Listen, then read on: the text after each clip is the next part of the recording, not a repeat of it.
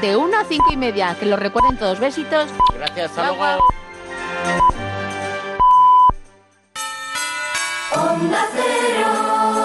Felices fiestas.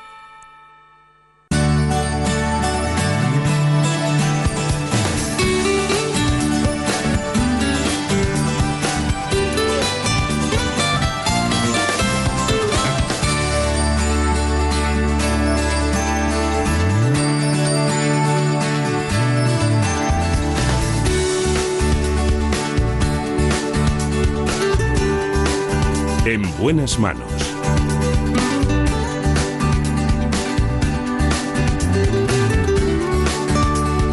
El programa de salud de Onda Cero. Dirige y presenta el doctor Bartolomé Beltrán.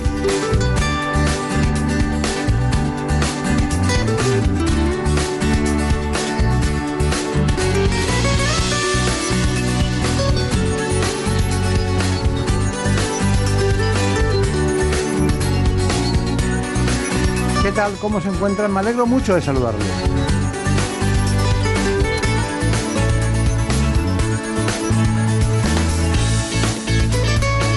Vamos a hablar hoy de distintos aspectos en relación con la salud. El primero de todos ellos va a ser algo realmente muy doloroso. Vamos a hablar de la ceguera.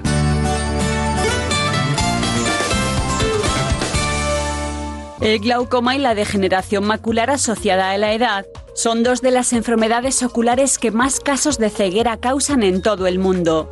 Solo en España la primera afecta a unas 800.000 personas y la segunda a cerca de 600.000. Aunque ambas enfermedades no tienen cura, existen tratamientos que resultan más eficaces si se aplican pronto. Para lo que sí existe una solución, en este caso quirúrgica, es para las cataratas una patología que padecen unos 20 millones de españoles y en la cual el cristalino pierde su transparencia y se convierte en una lente opaca. Para diagnosticar a tiempo estos trastornos, los especialistas insisten en la importancia de hacerse revisiones oculares periódicas a partir de los 40 años. Pero no solo las personas mayores deben acudir al oftalmólogo, también los niños deben hacerlo, sobre todo teniendo en cuenta que algunos problemas de visión como la miopía, el astigmatismo y la hipermetropía tienen un componente hereditario.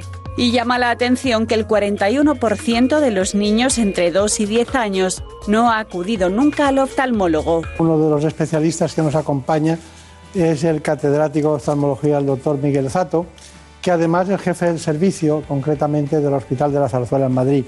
Eh, bueno, es catedrático de esta especialidad y estamos celebrando eh, una sesión extraordinaria, podríamos decir, aquí en el espacio. Eh, usted, um, usted tenía mucho interés en una relación que cuando yo la establecí con mis compañeros del programa entre las alteraciones de la visión y el autismo, se quedaron muy sorprendidos.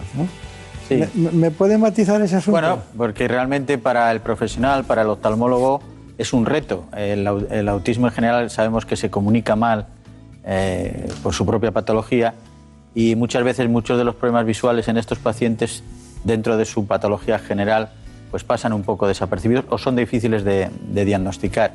Y entonces eh, a, a estos niños sí que les dedicamos también un, un cuidado, una especial en el sentido de tener una mayor atención porque la información, es como su comunicación no es muy fácil, pues el estímulo visual, que es con lo que se va a relacionar fundamentalmente con el resto del mundo, es fundamental, vuelvo a repetirme, que sea lo más adecuado posible. Y en ese caso, pues sí que nos, tenemos un capítulo especial en ese, con ese. Claro, claro.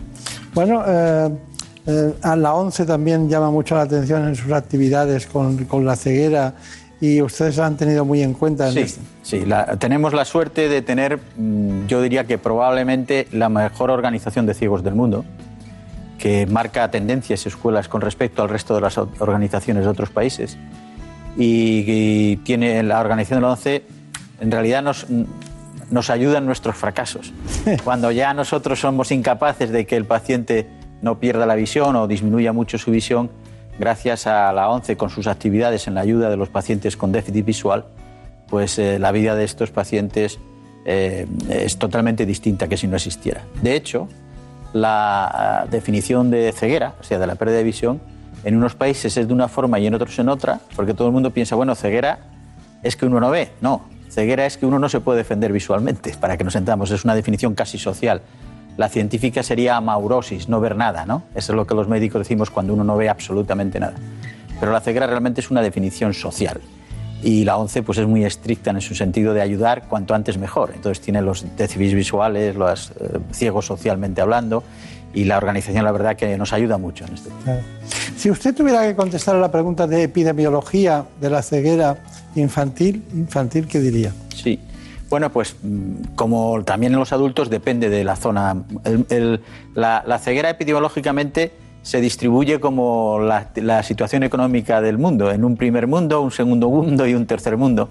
Lo que antiguamente, que ahora no se lleva porque parece que es incorrecto, los países subdesarrollados, los en vías de desarrollo, los desarrollados. Y las causas de ceguera en los niños totalmente distintas, y en los adultos también, pero en los niños en, unos países en otros.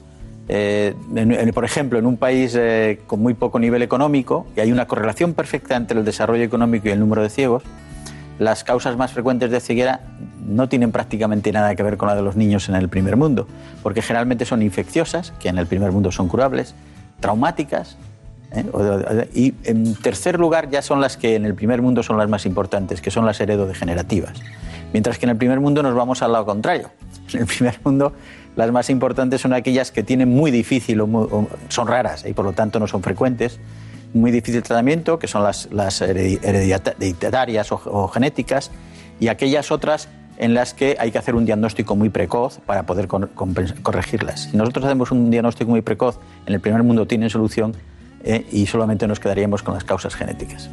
Por cierto, eh, en, ese proyecto que tiene el INCIBI, que es esa fundación que usted preside, que tiene un hospital o está construyendo un hospital en Santo Domingo, ¿cómo va ese asunto? Pues vamos eh, bastante bien. Estamos haciendo, porque claro, dependiendo de dónde se hace la ayuda humanitaria para luchar contra la ceguera, pues también la actividad tiene que ser distinta. Es decir, en un país en que no hay infraestructura de ningún tipo, que es el primer, en el tercer mundo, pues ahí las acciones generalmente son de tipo eh, humanitaria directa, ¿no? Va uno allí con todo, hace sus equipos. Pero en los países ya en vías de desarrollo, como puede ser el que estamos comentando de la República Dominicana, pues tiene una infraestructura ya eh, sanitaria lo suficientemente desarrollada para lo que nosotros ahí le tenemos que aportar es corregir todas las patologías que eh, puedan provocar ceguera que son mucho más parecidas a las del primer mundo y entonces hay que hacer centros ya más especializados y actuación mucho más específica y especializada. Claro, claro. Bueno, pues el doctor Miguel Sato trabaja, como saben ustedes, en la Clínica de la Zarzuela de Madrid, es catedrático de oftalmología. Bueno, em, hay un, tema, un asunto que a nosotros nos interesa mucho y es que Javier Saz acudió a la consulta y estuvo allí precisamente hablando con una serie de especialistas, en este caso con el doctor Enrique Santos, para tratar el grado de desarrollo en los países y cómo era el medio ambiente, cómo influye. Según la Organización Mundial de la Salud, hay en torno a un millón y medio de niños ciegos en el mundo. Paradójicamente, curiosamente, eh, casi un millón en Asia, unos 300.000, 400.000 en, en África, otro tanto en Sudamérica y unos 100.000 en el resto del mundo. En definitiva, un 5% de los pacientes ciegos son niños pequeños. Influye directamente el grado de desarrollo del país. Eh, por ejemplo, en los países del primer mundo, en los países desarrollados, es patología congénita y hereditaria. Curiosamente, en los países del tercer mundo, los países subdesarrollados, es una, son sobre todo patología de la córnea, de la superficie ocular. Los países en vías de desarrollo, es decir, países que están, eh, eh, que ya tienen un soporte sanitario desarrollado, aunque no de primer nivel, tienen una combinación de estas patologías del primer y del tercer mundo. El medio es fundamental. Mire, le voy a poner un ejemplo, la retinopatía del prematuro. Hay muchos niños prematuros eh, que tienen patología ocular que les puede conducir a la ceguera. En el primer mundo, en España, en Estados Unidos, prácticamente es mínima, porque hay profesionales que saben tratar esa retinopatía del prematuro. En Etiopía tampoco hay retinopatía del prematuro. y no que tengan el mismo nivel que nosotros, es que directamente los niños prematuros se mueren países en vías de desarrollo, República Dominicana, Cuba, por ejemplo, que tienen ya un soporte sanitario potente, es decir, tienen, por ejemplo, UCIs neonatales que consiguen sacar a niños adelante, hay una altísima prevalencia de retinopatía del prematuro. ¿Por qué? Porque no tienen profesionales que sepan tratar esa patología. La Organización Mundial de la Salud a finales del siglo pasado em, estableció el programa eh, em, Visión 2020, que querían que en el año 2020 se pudieran eh, erradicar todas las causas de ceguera evitable en el mundo. Realmente eso no se ha conseguido desgraciadamente, pero hay que ser positivo porque sí se ha conseguido bastante en bastantes zonas, hay muchos proyectos de colaboración, no solo de los propios países, sino muchas organizaciones no gubernamentales que ayudan al desarrollo de la salud ocular de, todos estos niños. Bueno, pues agradecemos al doctor Enrique Santos su aportación. Eh, nos interesa seguir hablando de ceguera.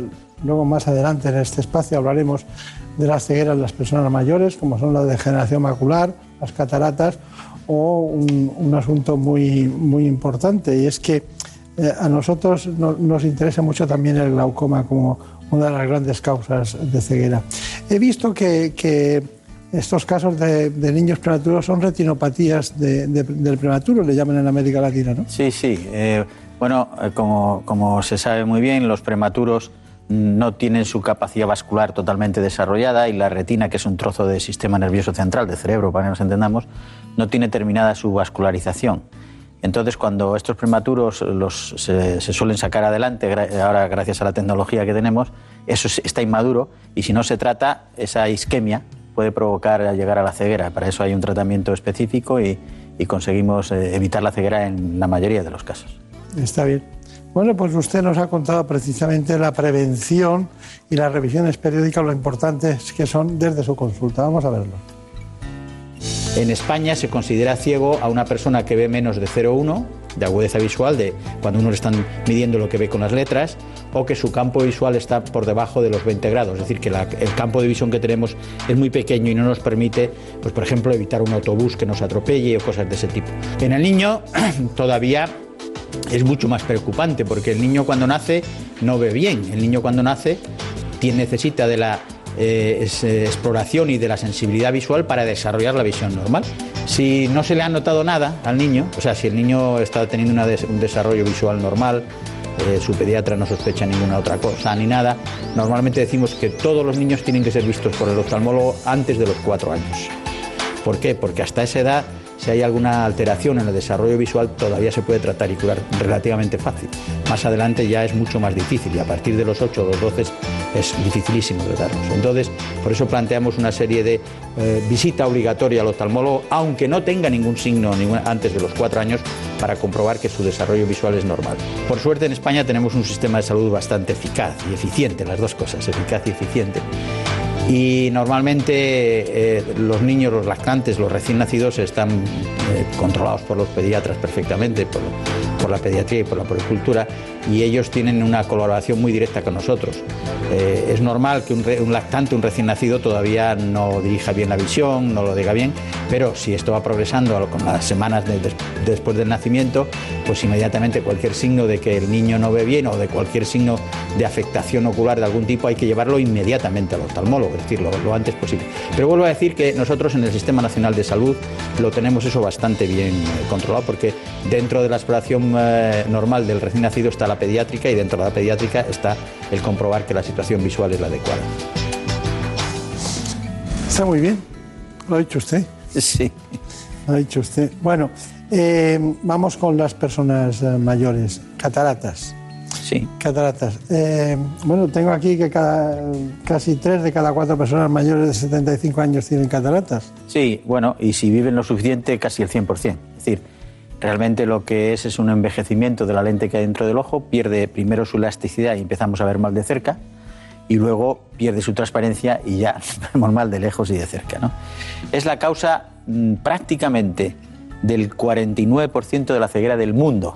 O sea, si nosotros consiguiéramos erradicar las cataratas de todo el mundo, disminuiríamos los ciegos a la mitad.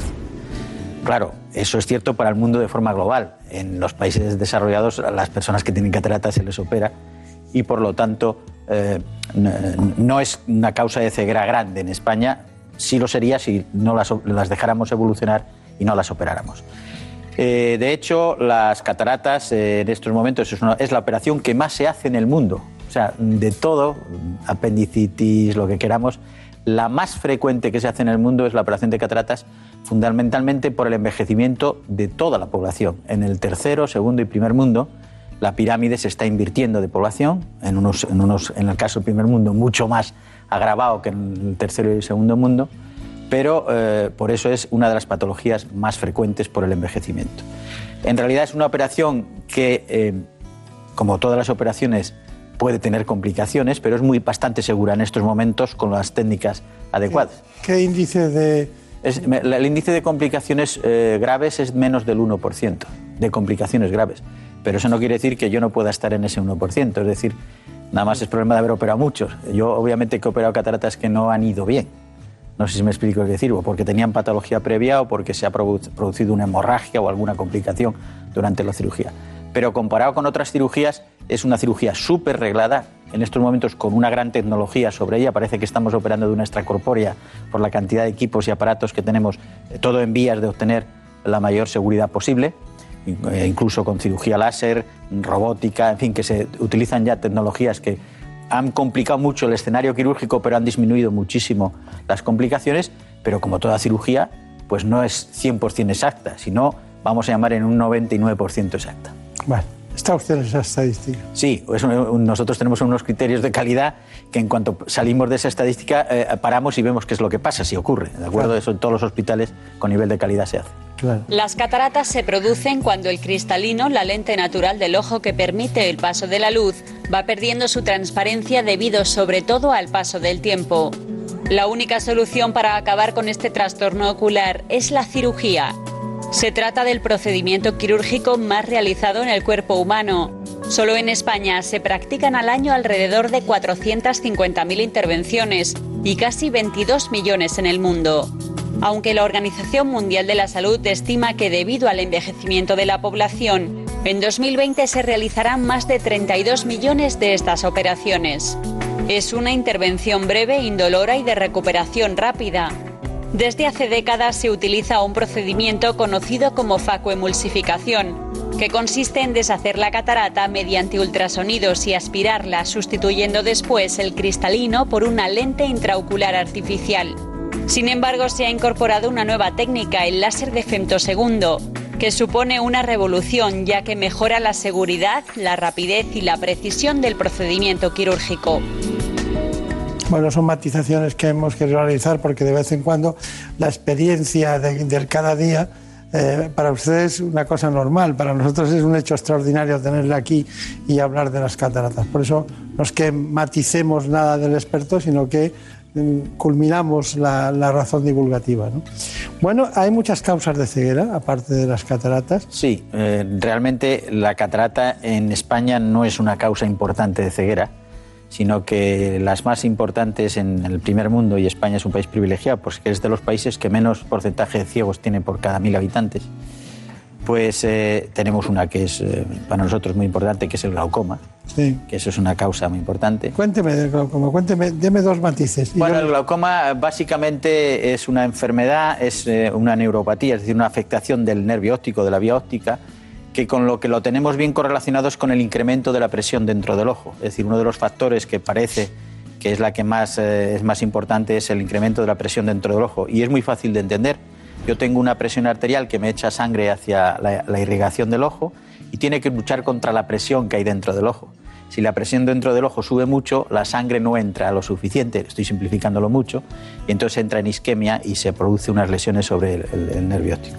Pero este glaucoma también se puede producir con presiones casi normales o más o menos normales dentro del ojo, pero que la presión arterial o el componente vascular del ojo no esté bien, y entonces se irriga con dificultad.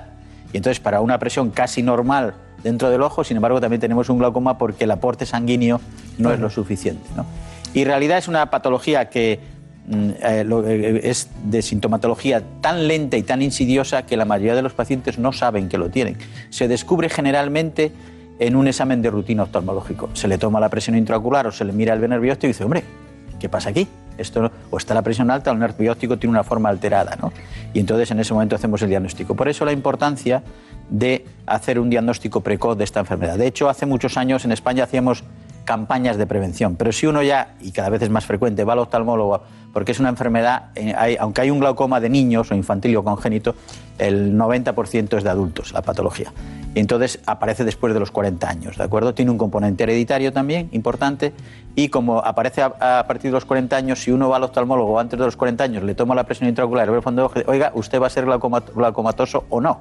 ¿eh? Entonces, eso es importante. Y tiene tratamiento en el sentido de que la enfermedad va a estar debajo, pero podemos controlar la presión intraocular, bajarla, en una palabra, bien con medicación, con láser o con cirugía, y por lo tanto controlar la enfermedad y pararla en el momento en que ésta se produce. Por eso es tan importante hacer un diagnóstico precoz, porque si hacemos un diagnóstico muy tardío, las lesiones ya son tan, grandes y el paciente no se ha dado cuenta, porque ha ido perdiendo tan lentamente su campo visual que él se cree que ese campo visual es el normal.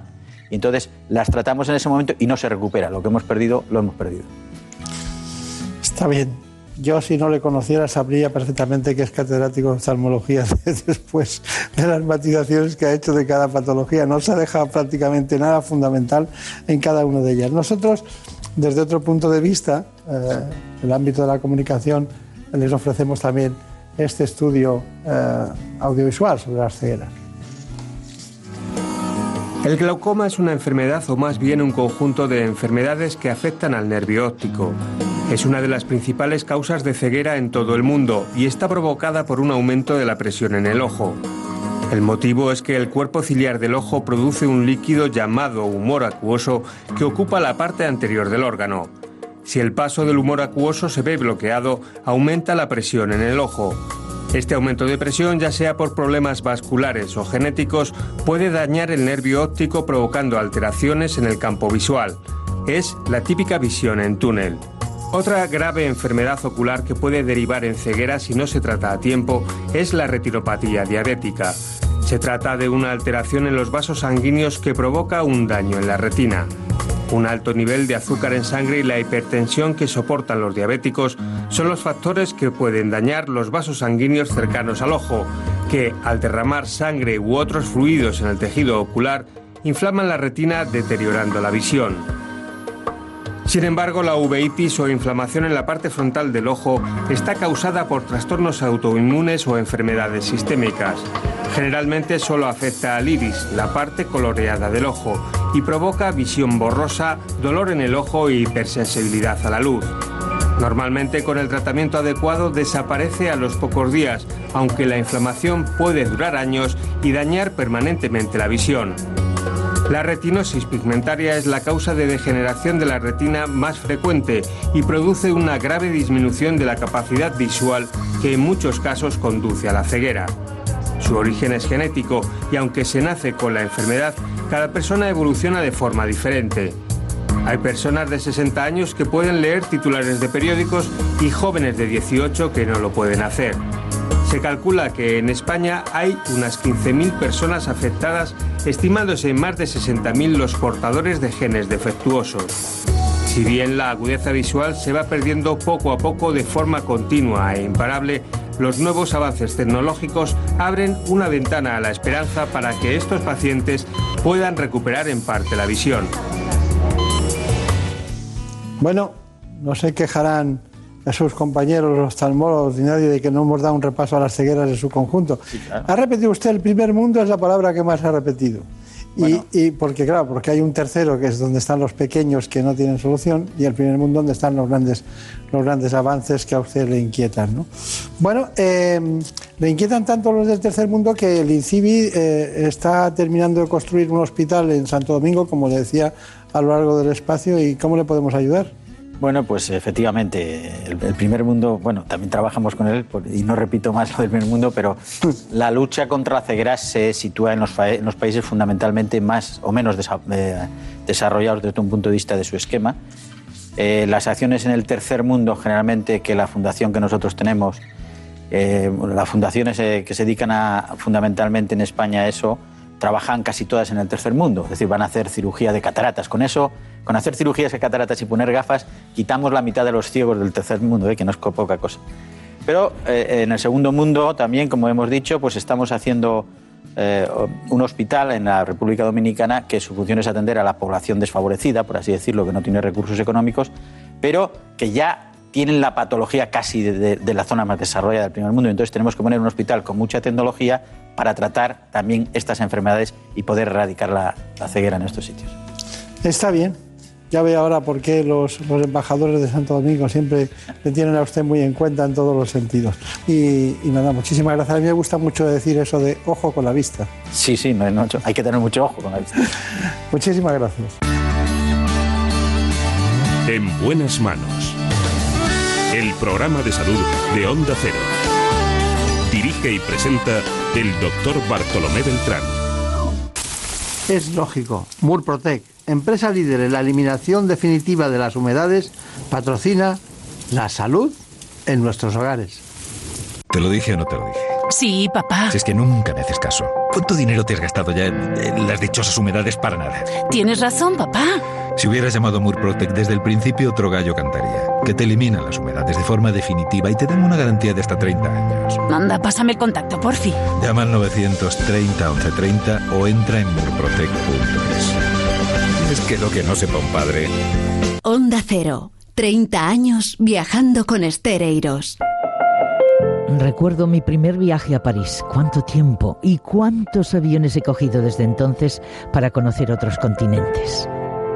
Renuncias a mucho. Te pierdes momentos con tu familia, con tu gente, pero cada viaje te enseña a valorar y a conocerte. Si tuviera que elegir, volvería a elegir vivir viajando sin duda, porque los viajeros tenemos la seguridad de que tenemos dos vidas. Gente viajera 30 años con Estereiros y su equipo. Los mejores profesionales de la información turística. Te mereces esta radio. Onda Cero. Tu radio. El sudario de Turín podría ser la reliquia religiosa más famosa de la historia. Algunos cristianos creen que el sudario, el cual parece llevar la marca del cuerpo de un hombre, fue la sábana que se usó en el entierro de Jesús. En 1988, un equipo de investigadores examinó la tela y dató su origen entre los años 1260 y 1390. La síndone se conserva protegida en una vitrina especial a prueba de balas con control de temperatura en la Catedral de Turín. Si quieres conocer nuevos datos y las últimas investigaciones sobre los asuntos más interesantes y misteriosos de la historia, escucha La Rosa de los Vientos, sábados a la una de la madrugada y domingos a la una y media. Se nota que nos gusta el deporte. ¡Se la va a llevar escenario de una nueva cita crucial en la historia de nuestro baloncesto. En la última vuelta, la parte final de la carrera son 12 curvas las que tiene este Y nos gusta analizarlo con los mejores. Ahí está todo el equipazo de comentaristas. Jorge Valdano, Bern Schuster, Gerard López, Abel Resino, Martín Vázquez, Santi Segurola, Enrique Ortego, Jica Crayoveanu, Manu Sarabia, Pablo Blanco, Cayetano Ross y nuestros especialistas Perico Delgado y Joe Llorente. Radio Estadio, Antonio Esteba, Javier Ruiz Taboada y las voces que más saben de deporte. Sábados a las tres y media de la tarde y domingos a las 3. La vida en 90 minutos en Radio Estadio. Te mereces esta radio. Onda Cero, tu radio. Alicia, enciende Onda Cero. Nada, este chisme no funciona y me estoy perdiendo al Sina. Mamá, sí funciona. Tienes que decir Alexa, activa Onda Cero. No es Alicia. No, no es Alicia. Y no le digas enciende, tienes que decir activa, activa. Alexa, activa. Alexa, activa Onda Cero. Te damos la bienvenida a Onda Cero. Pues funciona, pero a buenas horas ya me he perdido a Alsina. No pasa nada, mamá. En la aplicación oficial de Onda Cero para Alexa puedes escuchar todos los programas desde el principio. ¿El de Julia también? Claro. Asegúrate de que has abierto la aplicación oficial de Onda Cero y pídele a Alexa el podcast que quieras. ¿Que le pida a Alicia qué? Nada, mamá. Que es una broma, hijo. Que sé lo que es un podcast. ¿Por quién me tomas? Alexa, activa Onda Cero. En buenas manos.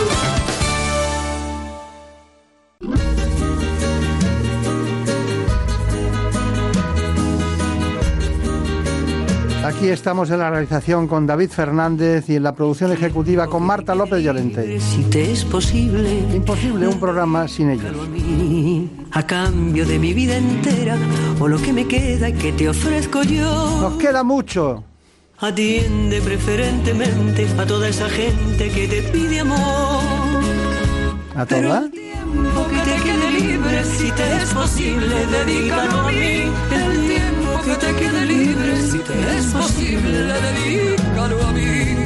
No importa que sean dos minutos o si es uno solo, yo seré feliz. Con tal de que vivamos juntos lo mejor de todo, dedicado a mí. Y luego Bueno, hay muchas personas que viven juntas, que se dedican la una a la otra, pero necesitan de una actividad asistencial muy importante, la reproducción asistida. dedícalo a mí. El Hoy nos acompaña el doctor Juan Antonio García Velasco, ginecólogo, director del IBI de Madrid. El doctor García Velasco, vamos enseguida con él, pero antes les recuerdo que es importante que sepan cuáles son las coordenadas de la reproducción asistida.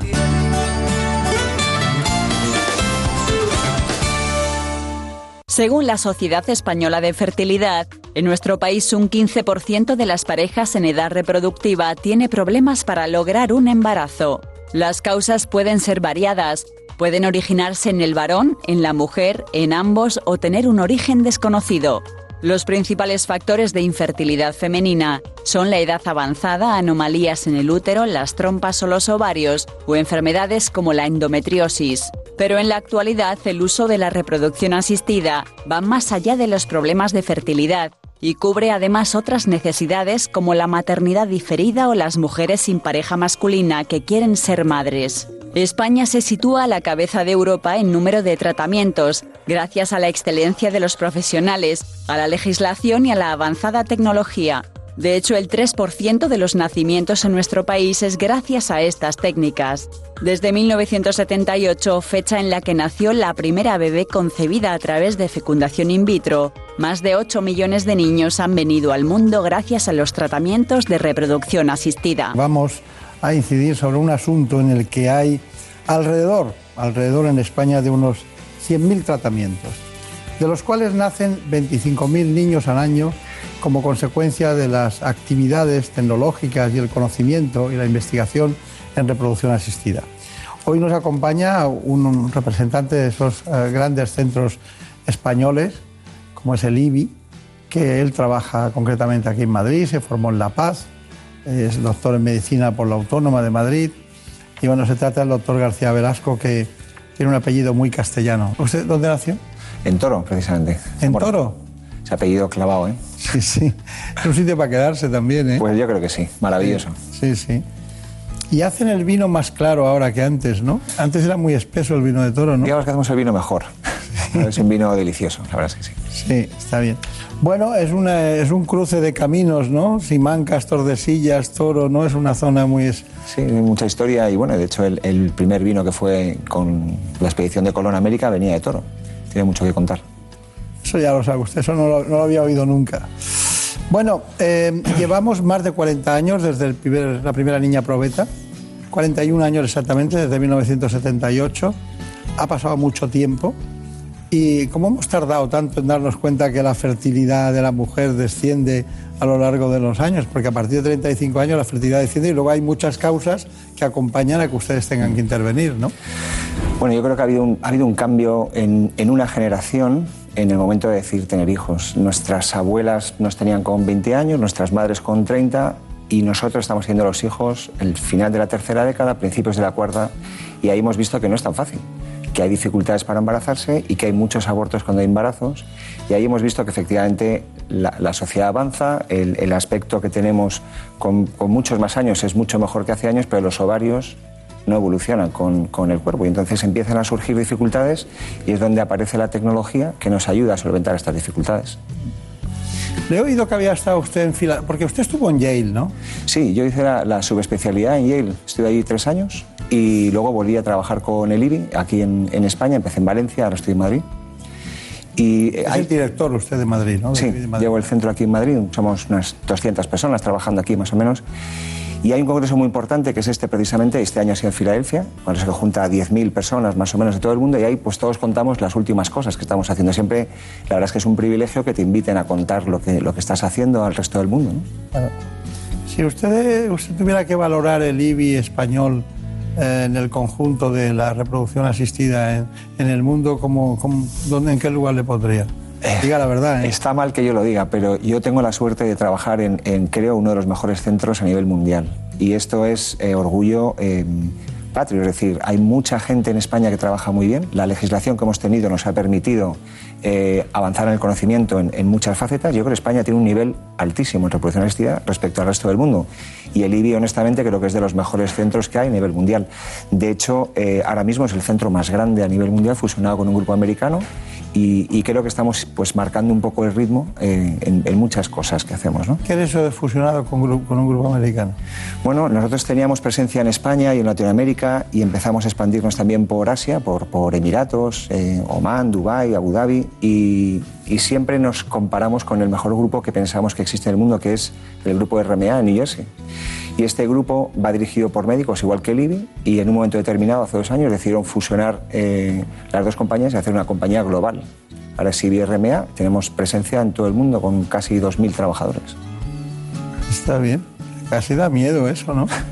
Bueno, yo creo que, que las sinergias siempre ayudan y cuando trabajas con gente buena, pues es como jugar en Champions. Estás con los buenos y quieres ser mejor que el de al lado. Y esa competitividad sana pues nos ayuda a, a estar despiertos y estar siempre con la creatividad pensando en, en soluciones para los problemas que siguen surgiendo. ¿no? Bueno, hay muchas mujeres que desean ser madres, ¿no? Y no lo logran. ¿Usted qué les diría?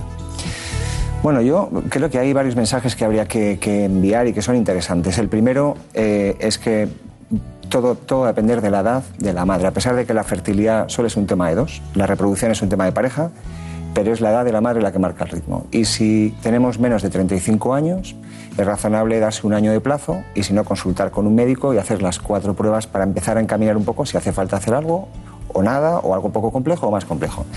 Pero si tenemos más de 35 años, no esperemos tanto. Si a los seis meses no hay una gestación, hay que empezar a mirar cosas porque, porque el tiempo pasa muy rápidamente. Y la principal queja que vemos en las pacientes que nos llegan con 38, 40, 42 años es que nadie les ha dicho nunca nada.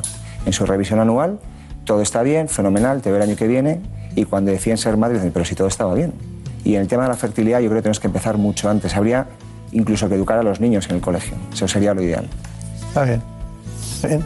Bueno, y en España hay, varias cosas en el ámbito femenino, ¿no? Que han, que han generado gran interés en los últimos tiempos. Una de ellas es el tema de la estética, ¿no? Pero otra, que no tiene nada que ver, pero que parece que crecen la necesidad. En Europa somos estadísticamente de los países que más se ocupan o intentan eh, acudir a la reproducción asistida. ¿Cuál es la razón real? Bueno, yo creo que es una combinación de factores. Eh, en primer lugar, es que España está en el sur de Europa y es de los países que más tarde tienen sus hijos y que menos hijos tienen por pareja. España, Francia, Portugal, Italia. eh, Francia probablemente más jóvenes, pero el sur de Europa más hacia abajo, más hacia Italia, Portugal, Grecia. Estamos hablando de, de 1,3, 1,4 hijos por pareja, es decir, las medias más bajas del mundo y donde más tarde los tenemos probablemente por la situación socioeconómica. Con lo cual nos enfrentamos con más problemas que en el norte de Europa o en otras zonas del mundo, donde con 20 o 25 años eh, muchas parejas deciden tener hijos y seguir con su carrera profesional. En España eh, yo creo que esperamos, bueno, esperamos, voy a decir mucho, esperamos lo que, lo que la pareja decide esperar, pero yo creo que eso tiene una connotación importante. Y entonces podríamos de nuevo plantear alternativas que nos permite la tecnología para que eso que no vamos a cambiar los médicos, eh, ojalá, que les podríamos decir, mire usted, tenga los hijos con 25 años, eso por mucho que lo digamos no va a ocurrir, pero sí que podemos tener alternativas para parar ese, ese cronómetro del tiempo, congelar ovocitos en caso de que una mujer no quiera ser madre en el momento actual y cuando decida tener hijos no tener esas dificultades que, que aparecen pues, con los 40, 42 o más años. ¿no? Eh, brevemente, ¿eso tiene riesgos de congelar ovocitos? Bueno, congelar ovocitos es un procedimiento sencillo, pero como cualquier procedimiento médico tiene mínimos riesgos, tan pequeños que podríamos decir que No, no, digo de re- después, posteriores, cuando se tiene... el, el- el- o sea, quiero decir, los, niños que nacen de ovocitos congelados van a tener la misma probabilidad de tener un problema que cualquier niño que nace de forma espontánea, ni más ni menos. Perfecto. No influye la tecnología para sacarlos y guardarlos en nada, en ningún sentido negativo. En absoluto. Otra cosa es que funcione al 100%, que no es así, que hay, que hay dificultades también. Está bien. Bueno, hay muchas técnicas, muchas soluciones que nos podría explicar el doctor Velasco. Concretamente, no sé por qué tengo la, la, la manía de llamarle Velasco, no es que tuvo un catedrático que se llama Velasco en Valladolid y por eso adivino siempre que, los, que usted tenía que ser de esa zona, ¿no? Pero es García Velasco. ¿eh? Entonces quería saber, para que todo el mundo nos entienda, ¿qué diferencia hay entre, por ejemplo, la fecundación in vitro, la inseminación artificial o una microinyección espermática? Eh, es decir, ustedes eligen, tienen un catálogo, pero no viene la gente y dice, quiero esto. No, ustedes tienen que decidir en base a las coordenadas que tiene la paciente la edad, el momento, las posibilidades anatómicas, todo y eligen una, ¿no? ¿Nos puede situar? Sí, así básicamente digamos que podríamos dividirlas en, en técnicas de baja complejidad y de alta complejidad. Baja complejidad sería la inseminación artificial. In- Inseminación consistiría en coger la muestra de semen y colocarla dentro del útero. Eh, esta es una técnica sencilla para, para problemas eh, poco complejos y luego ese espermatozoide tiene que llegar él solo a la trompa, el óvulo se tiene que encontrar allí con el espermatozoide y ocurrir el embarazo. Algo sencillo que da tasas de embarazo pues, de un 15, un 20% en mujeres que tampoco tienen más de 38 años habitualmente porque no funcionaría. Las técnicas de alta complejidad serían la fecundación in vitro con sus múltiples variantes. Fecundación in vitro es que fecundan in vitro, es decir, que hay que sacar el ovocito fuera del cuerpo humano, fecundarlo in vitro en el laboratorio y luego colocar ya el embrión, no, la- no el espermatozoide, el embrión ya en división, en el útero. Es mucho más eficaz, embaraza pues, alrededor de un 50% por intento, también según la edad de la mujer, y a partir de ahí hay muchísimas variantes. Fecundación in vitro convencional, una microinyección espermática que comentabas ahora, que sería introducir un espermatozoide dentro del ovocito en vez de que fecundaran ellos solos estando fuera. Podemos luego hacer cultivo prolongado a día 3 o a día 5 o a día 6. Podemos analizar el embrión incluso cromosómicamente antes de transferirlo para evitar abortos o para evitar enfermedades que pudieran transmitir los padres. Todo eso son técnicas de alta complejidad, pero que básicamente se resumen en que el embrión se genera en el laboratorio y en la inseminación eso ocurre en el útero. Está bien, está bien. Bueno, en realidad, eh, de alguna manera iba a decir es divertido, entre comillas, ¿no? Es decir, porque, claro, elegir lo más adecuado para que el porcentaje sea más alto eh, es importante para sus datos, ¿no? Sí, es, es muy importante y sobre todo ahí también tenemos que pensar en no sobretratar a las parejas, es decir, no porque sea lo que mejor funciona es lo que siempre hay que hacer. Hay parejas que con algo más sencillo van a que sea una gestación fácilmente, ¿no? Que utilizar a, a cada paciente lo que necesita. Ustedes, ustedes hablan incluso de 50.000 espermatozoides, de 100.000. eh, ¿Y el varón qué? Claro, el, el varón... Porque, claro, no se pueden coger directamente los espermatozoides y resulta que tenga una zoospermia, ¿no? Lo- ustedes lo estudiarán antes. Claro, esto también ha cambiado porque es verdad que hace años parecía que la reproducción era un tema solo de la mujer y afortunadamente ya no es así. Un momento que se plantea siempre que sea una pareja la que va a tener hijos, que no sea una mujer sin pareja, siempre se estudia los dos a la vez. Es decir, y lo primero que pides es un seminograma porque efectivamente en función de cómo esté harás algo sencillo o algo más complejo, como comentábamos ahora. Y si no hay espermatozoides, habrá que ver si es que no los genera este varón o es que los genera y no salen en el eyaculado porque tengo un problema obstructivo y podamos sacarlos del testículo. ¿no? Pero es verdad que también el varón eh, ha ido cayendo en calidad. La, la OMS ha ido cambiando los criterios de normalidad porque llegó un momento que casi no había varones normales. Entonces van bajando la concentración y la movilidad para que pueda haber semenes normales. Y no sabemos muy bien por qué. No sabemos Ya si no hay es- hombres como antes. Ya no existen. ¿no? El hombre en la reproducción la verdad es que casi... Estamos casi- hablando del mundo occidental, ¿no? Sí, del, mundo del occidental. primer mundo. Justo. Y probablemente tenga que ver con la dieta y los contaminantes y los disruptores endocrinos y los plásticos, todo lo que nos rodea, que no sabemos muy bien cómo, cómo acotarlo, pero que indudablemente tiene un impacto. Y aquella vieja costumbre de, de pensar que era la mujer y la que, bueno, era infértil o tenían problemas de fertilidad y, llegan después y, sigue habiendo la sorpresa de que le hacen el seminograma y es él. Sigue habiendo, ya no. porque- sigue habiendo, lo que pasa es que ya no son sorpresa, ya afortunadamente el enfoque es de la pareja en conjunto.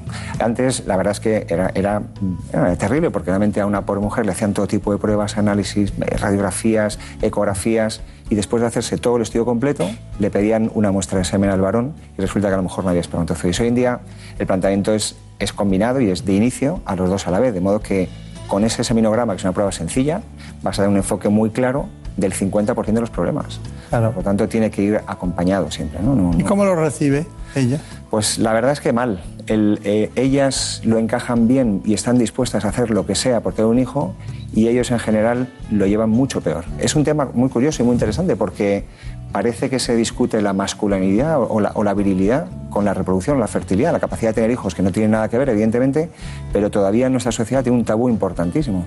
Y la prueba es que en la consulta ves a, a- bueno, ves a varones implicados, pero la que realmente trae a su pareja es ella. yo creo que si fuera por nosotros casi que nos extinguiríamos. No sé qué haríamos sin las mujeres, ¿no? Somos, somos un poco desastre. Bueno, somos muy dependientes en estas cosas. Sí, sí, sí. Sí, porque todos los hombres tienen una madre. Sí. Y hay temas culturales, atávicos, eh, y claro, y el, el cerebro límbico, ¿no? Todo el tema emocional, todo eso. Y luego eso lleva también en la consulta a veces, porque a veces la consulta de reproducción es, es eh, 50% casi psicología, ¿no? Es hablar y escuchar y conversar. Y a veces viene la familia de ella o la familia de él o los dos. Y, y siempre está la pregunta que es algo que ocurre, ¿y de quién es, y de quién es la culpa? Esto no es culpa de nadie, esto es un problema de dos, ¿no? Pero eso en las familias todavía pesa mucho, ¿no? Por eso el tema de la fertilidad sigue siendo un tabú y, y- y menos mal que, que- que hacen programas como este, maravillosos, para contar a la gente pues, que es un problema médico, que tiene soluciones médicas y que se puede resolver prácticamente siempre.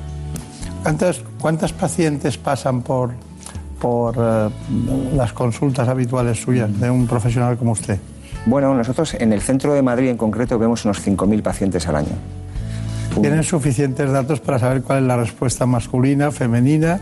Si vienen con los padres, hasta con el cuñado. Si se Bueno, a veces viene, pero sí es verdad que, que nos da un rodaje importante, llevamos más de 20 años trabajando ya con un volumen cada vez mayor y, y es verdad que al final la experiencia ayuda ¿no? a, a cortar lo que llamamos el tiempo al embarazo. Es decir, la pareja no quiere embarazarse dentro de seis meses, un año, se quiere embarazar ya. Y, y esa experiencia, esa tecnología te ayuda a que el tiempo hasta que un sexto gestación sea el menor posible. ¿no? Está bien. Bueno, eh, tenemos un reportaje sobre el diagnóstico preimplantacional. Lo ha hecho Javier Saz, estuvo en la clínica, en el IBI de, de Madrid, que están ustedes lejos ¿no? del centro, ¿no? Bueno, estamos... eh, A lo mejor 15 el centro se ha desplazado. Tenemos en el centro una consulta también, en el centro-centro, en Don Ramón de la Cruz. Ah, eso sí que es centro-centro. Eso es muy centro. Sí, sí. eso está. Es una, una perpendicular de, de Serrano. ¿no? Justo, sí. Ahí estamos. Y luego están ustedes por, por Majadahonda. Por... Aravaca. Aravaca. En Aravaca está, que es casi el centro. Ahí sí, sí, sí. El, el PGT que llamamos, que es el diagnóstico genético preimplantacional, básicamente basa de conocer ciertos aspectos o bien genéticos o bien cromosómicos de los embriones, para descartar aquellos que no van a dar lugar a un embrión viable o un embrión viable pero que tenga alguna anomalía eh, genética, alguna alteración. Pues principalmente tenemos de dos tipos. Aquellas que son portadores de alguna anomalía, es decir, ya conocen que tienen algo, bien porque se han testado previamente o bien porque han tenido una descendencia en la que se ha descubierto algún síndrome, alguna alteración. Por lo tanto, aquí lo que intentaríamos descartar es la siguiente descendencia que vuelvan a manifestar estas, estos síndromes o alteraciones. Por otra parte, tenemos las parejas que lo que llamamos subfértiles. Son capaces a veces de embarazarse, pero terminan en un aborto. Otras veces les cuesta mucho, principalmente debido a la edad. En estas lo que buscamos son anomalías cromosómicas que en, en una parte muy importante nos van a explicar ese fracaso de la fertilidad. No, no es que sea una limpieza genética, es- digamos que lo podemos llamar como una selección de los embriones que van a ser cromosómicamente normales o van a estar libres de una enfermedad. Lo que buscamos es tener una descendencia libre de enfermedades que ya sus padres la han manifestado o algún familiar, o por otro lado evitar abortos en algunos pa- pacientes que, que es lo que llamamos abortos de repetición, es decir, que han tenido varios abortos ya. Bueno, pues, eh, ¿qué me dice? Bueno, esto ha sido, un- yo creo que ha sido una revolución en la reproducción asistida. El diagnóstico preimplantacional nos permite mejorar la eficiencia de los tratamientos porque sabemos que, que de forma natural la naturaleza comete muchos errores. Una pareja, una pareja fértil que va a tener un hijo no se embaraza el mes que se pone. Si empieza ahora, a lo mejor se embaraza en tres o en cinco o en siete meses, que es normal. Lo que conseguimos con esto es que esos embriones que transferiríamos a prueba-error, prueba-error, prueba-error, vamos a seleccionar los que son sanos y vamos a conseguir mejorar el resultado por transferencia en menos tiempo y además evitar los gemelos, porque podemos ponerlos de uno en uno. Es decir, son grandes ventajas de lo que nos ayuda la tecnología a mejorar el resultado en la gestación. Claro. Eh, hemos visto lo que decía Fernando Bornet, que es el director del laboratorio del IBI. Entonces, mm, bueno, esto ya es una. est- est- estaba trabajando sobre el, posible diagnóstico, cómo se pueden hacer las cosas, pero ¿hasta qué punto. eh, mm, ¿Qué condiciones tiene que tener un centro o cómo alguien, una pareja normal y corriente, de- qué, de- qué cualidades debe tener un centro para elegirlo? Bueno, yo, yo creo que en, en reproducción asistida la clave de los centros eh, no somos los médicos. Lo más importante de un centro de reproducción para tener buenos resultados es tener un buen laboratorio. El médico es el que ven y el que da la cara el que ofrece las explicaciones para lo bueno y para lo malo. pero digamos que es eh, el 30% del éxito de- del resultado. El 70% es de que desde que tenemos los ovocitos, se los damos a los biólogos y vuelven los embriones, lo que ahí ocurre, cuanto mejor sea tu laboratorio, más estable tu cultivo, mejores profesionales, mejor tecnología incorporada, eso va a hacer que tus resultados sean mejores. Por lo tanto, yo siempre creo que a la hora de recomendar un, un centro de reproducción, y hay muchos buenos en este país, bus- busquemos el mejor laboratorio. El que tenga el mejor laboratorio me va a dar los mejores resultados. Y aunque sea el mejor médico del mundo, si el laboratorio es mediocre, mediocre, los resultados serán mediocres. Por lo tanto, a la hora de elegir hay que mirar un poco esas dos cosas. ¿no? Está bien, está bien. Eh, hay un, lugar común y una, expresión siempre que, está en la calle, ¿no? La relación entre someterse a un tratamiento de infertilidad y la posibilidad de un embarazo múltiple. Sí. Sí, eso ha sido un riesgo que hemos asumido todos, los primeros los pacientes y luego los, los profesionales de la reproducción por falta de conocimiento, las cosas como son. Hace años eh, la ley incluso permitía poner más de tres embriones, hoy en día ya lo restringe a tres y, espero que lo restrinja todavía más a dos o en algunos casos incluso a uno, porque hoy en día sabemos mucho más del embrión antes de ponerlo. Por lo tanto, no hace falta poner varios embriones precisamente por si alguno está mal y no implanta, sino que cuanto mejor es tu sistema de, de cultivo y cuanto más información tienes de ese embrión antes de transferirlo, estás más convencido de que te vas a embarazar. Por lo tanto, en vez de poner dos embriones, pon uno bueno y evitar a los gemelos, que, que no deja de ser un error. Gemelar siempre es un error. Precisamente vamos a eso. Lo que llamamos por fecundación in vitro no es nada más que cuando estamos produciendo y juntando lo que es un gameto masculino y un gameto femenino y lo hacemos en nuestras instalaciones, es decir, en un laboratorio. Por eso se llama in vitro. Básicamente es reproducir lo que sucede de forma natural, pero en un laboratorio.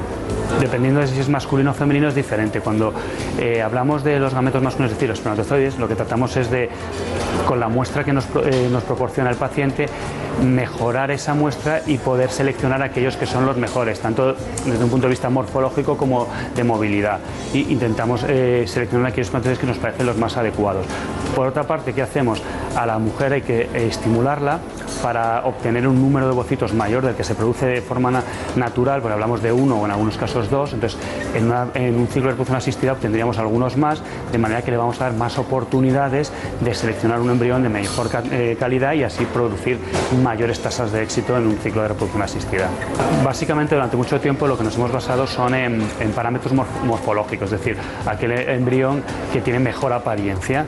En los últimos años se han incluido otros tipos de tecnología, como lo que llamamos time lapse, que nos da una información que es un poco eh, morfocinética, es decir, los ritmos de división que van haciendo estos embriones y añadido con la morfología nos está produciendo unas tasas de éxito bastante elevadas. El, los embarazos múltiples depende un poco de, de dos factores. Uno, que es el más obvio, es el número de embriones que vamos a transferir a la pareja y dos, de la calidad de los embriones. Desde hace muchos años ya hay una, una tendencia a lo que se llama el single embryo transfer, que básicamente es transferir solo un embrión. Esto obviamente reduce drásticamente las tasas de, de embarazos gemelares, que es de lo que hablábamos, pero bueno, hay algunas clínicas que siguen transfiriendo más de un embrión, pero también depende un poco de la calidad, es decir, si la calidad es muy buena y transfieres dos embriones, sí que podrías dar lugar a un embarazo gemelar. ¿no? Nosotros, por ejemplo, desde hace muchos años ya hemos ido directamente a la transferencia de un solo embrión. Tenemos la- las parejas que son infértiles o subfértiles y luego además tenemos lo que se, se llama y que ha crecido mucho en los últimos años, la preservación de la fertilidad. En este caso tenemos principalmente de dos tipos. Uno, pacientes que, que vienen remitidos desde el área de oncología, manifiestan un cáncer, y otros que lo que necesitan o quieren en su propia elección es eh, preservar su fertilidad porque en este momento de su vida no han tomado esa decisión. Bueno, eh, hemos visto claramente en qué consiste precisamente esa selección, pero mm, antes de la conclusión final de lo que usted, los mensajes que quiera darnos, tengo anotado aquí qué recomendaciones daría usted a una mujer antes de quedarse embarazada. Bueno, antes de embarazarse, lo primero, volvemos al tema de la edad, que es el principal problema. Si es una paciente, si es una mujer que no es paciente todavía, una mujer que se quiere embarazar y que tiene menos de 35 años, lo que tiene que intentar es llevar una vida sana. Y una vida sana no, no obsesivamente sana, es decir, una vida normal, puede comer de todo, debe comer de todo, tiene que reducir el alcohol eh, y, evitar el tabaco, porque son tóxicos vasculares y, y por tanto gonadales. pero tomarse un vino, una cerveza de vez en cuando, eh, yo diría que eso está bueno casi, aunque está mal decirlo a lo mejor como médico, pero tiene antioxidantes y tiene cosas saludables. Dieta normal, vida normal y si al año no consigue gestación, eh, buscar ayuda. Para muchas preguntas, a veces la consulta son ¿y cuándo tengo que tener relaciones? Pues mantener relaciones sexuales en la mitad del ciclo menstrual. eh, alrededor del día 10, 15 más o menos, días alternos. Esto de tener relaciones con un día concreto es muy complicado y eso no ayuda precisamente a, a las relaciones, pero mantener relaciones sexuales a días alternos entre el día 10 y 15 del mes. Si esta mujer tiene más de 35 años, las recomendaciones son las mismas, pero a los seis meses si no consigue gestación, que busque ayuda, que haga un estudio básico y en función de los problemas que tengan, seguir esperando o empezar ya con un tratamiento porque el tiempo es el que nos recuperamos. Claro, claro. Bueno, conclusión. ¿Qué les diría después de este programa? Hemos visto el programa entero. ¿Qué, qué Yo creo el que- director del IBI de Madrid? Creo que afortunadamente estamos en un país donde la, la reproducción asistida tiene un altísimo nivel. Tenemos centros en todas las provincias de España que pueden ofrecer soluciones a la gente que necesita ayuda. Y afortunadamente eh, la información ayuda a que la gente no pierda el tiempo a veces esperando años a tener un hijo. Programas como este yo creo que son muy interesantes para que la gente tenga esa información y con esa información decida lo que quiere hacer. Básicamente, entre seis meses y un año, si no hay gestación, que consulten. Bueno, pues doctor García sido un placer, la verdad. Hacía mucho tiempo que no le veía. De recuerdos al doctor Antonio Pellicer, el fundador del, del grupo IBI. Y bueno, muchas gracias. Muchísimas gracias a vosotros. He visto que hay cosas que todavía no hemos solucionado, que están en el ámbito de la psicología masculina y femenina, ¿no? Que conviene que, que sigamos trabajando en esa línea. ¿no? Hay mucho que mejorar ahí, hay mucho porque la, la reproducción tiene tal tabú social y tal carga emocional que, que es un acompañamiento imprescindible, diría yo. Claro. Pues nada, muchas gracias. Muchísimas gracias.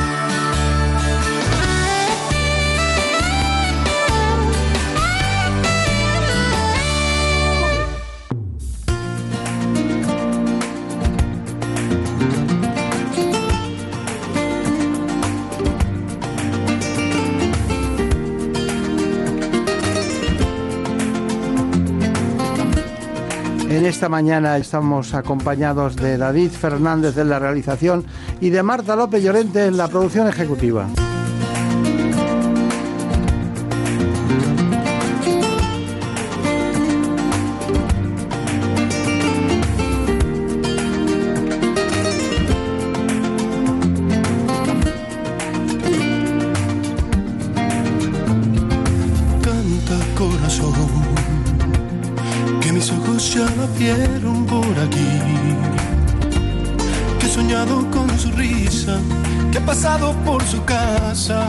Venido porque quiere ser feliz. Canta corazón, que el amor de mis amores ya está aquí. Que he guardado en cada carta que escribí con las palabras que sembraste en cada beso que te di. El tiempo te pensaba cerrada mis manos y con la lluvia consolaba tu ausencia en los años. Y con el tiempo yo sabía que algún día morirías por volver. Te lo dije cantando ay te lo dije de frente que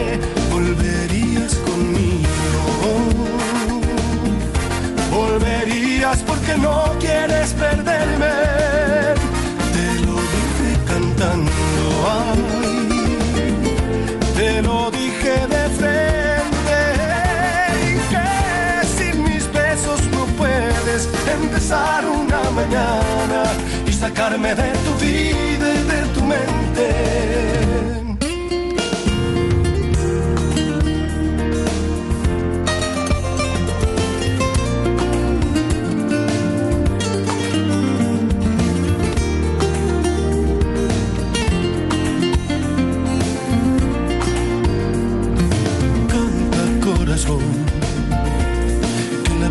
estaba escrito que ella y yo éramos abril y marzo, una gota en el desierto, que íbamos a estar tan juntos como la luna y el sol. Y con el tiempo te pensaba cerrada mis manos, y con la lluvia consolaba tu ausencia en los años. Y con el tiempo yo sabía que algún día día morirías por volver.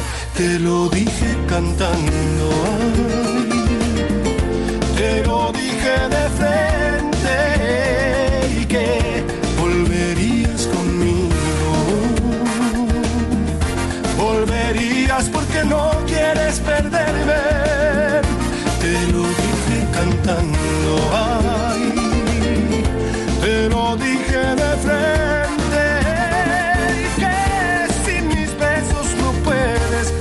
empezar una mañana y sacarme de tu vida y de tu mente.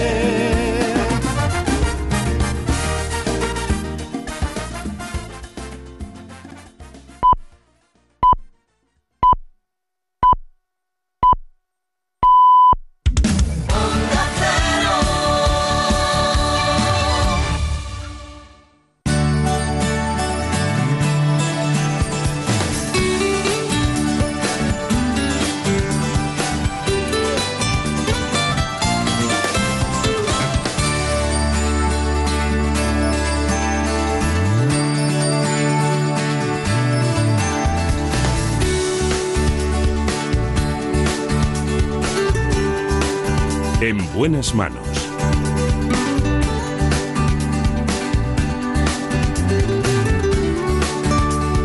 El programa de salud de Onda Cero. Dirige y presenta el doctor Bartolomé Beltrán.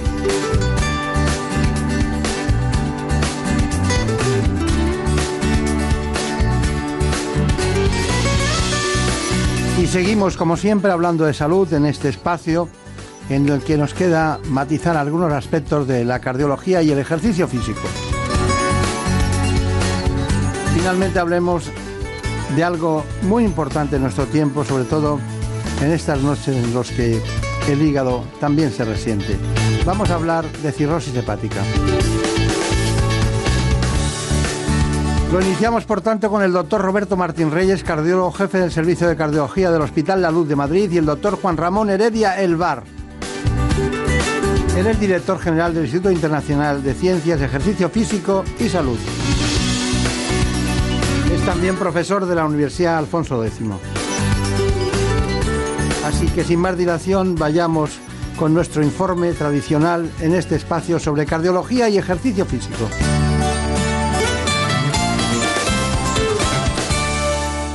La Organización Mundial de la Salud recomienda realizar actividad física como mínimo tres o cuatro veces a la semana. En concreto, al menos 150 minutos de ejercicio físico moderado a la semana o la mitad si optamos por realizarlo de forma vigorosa.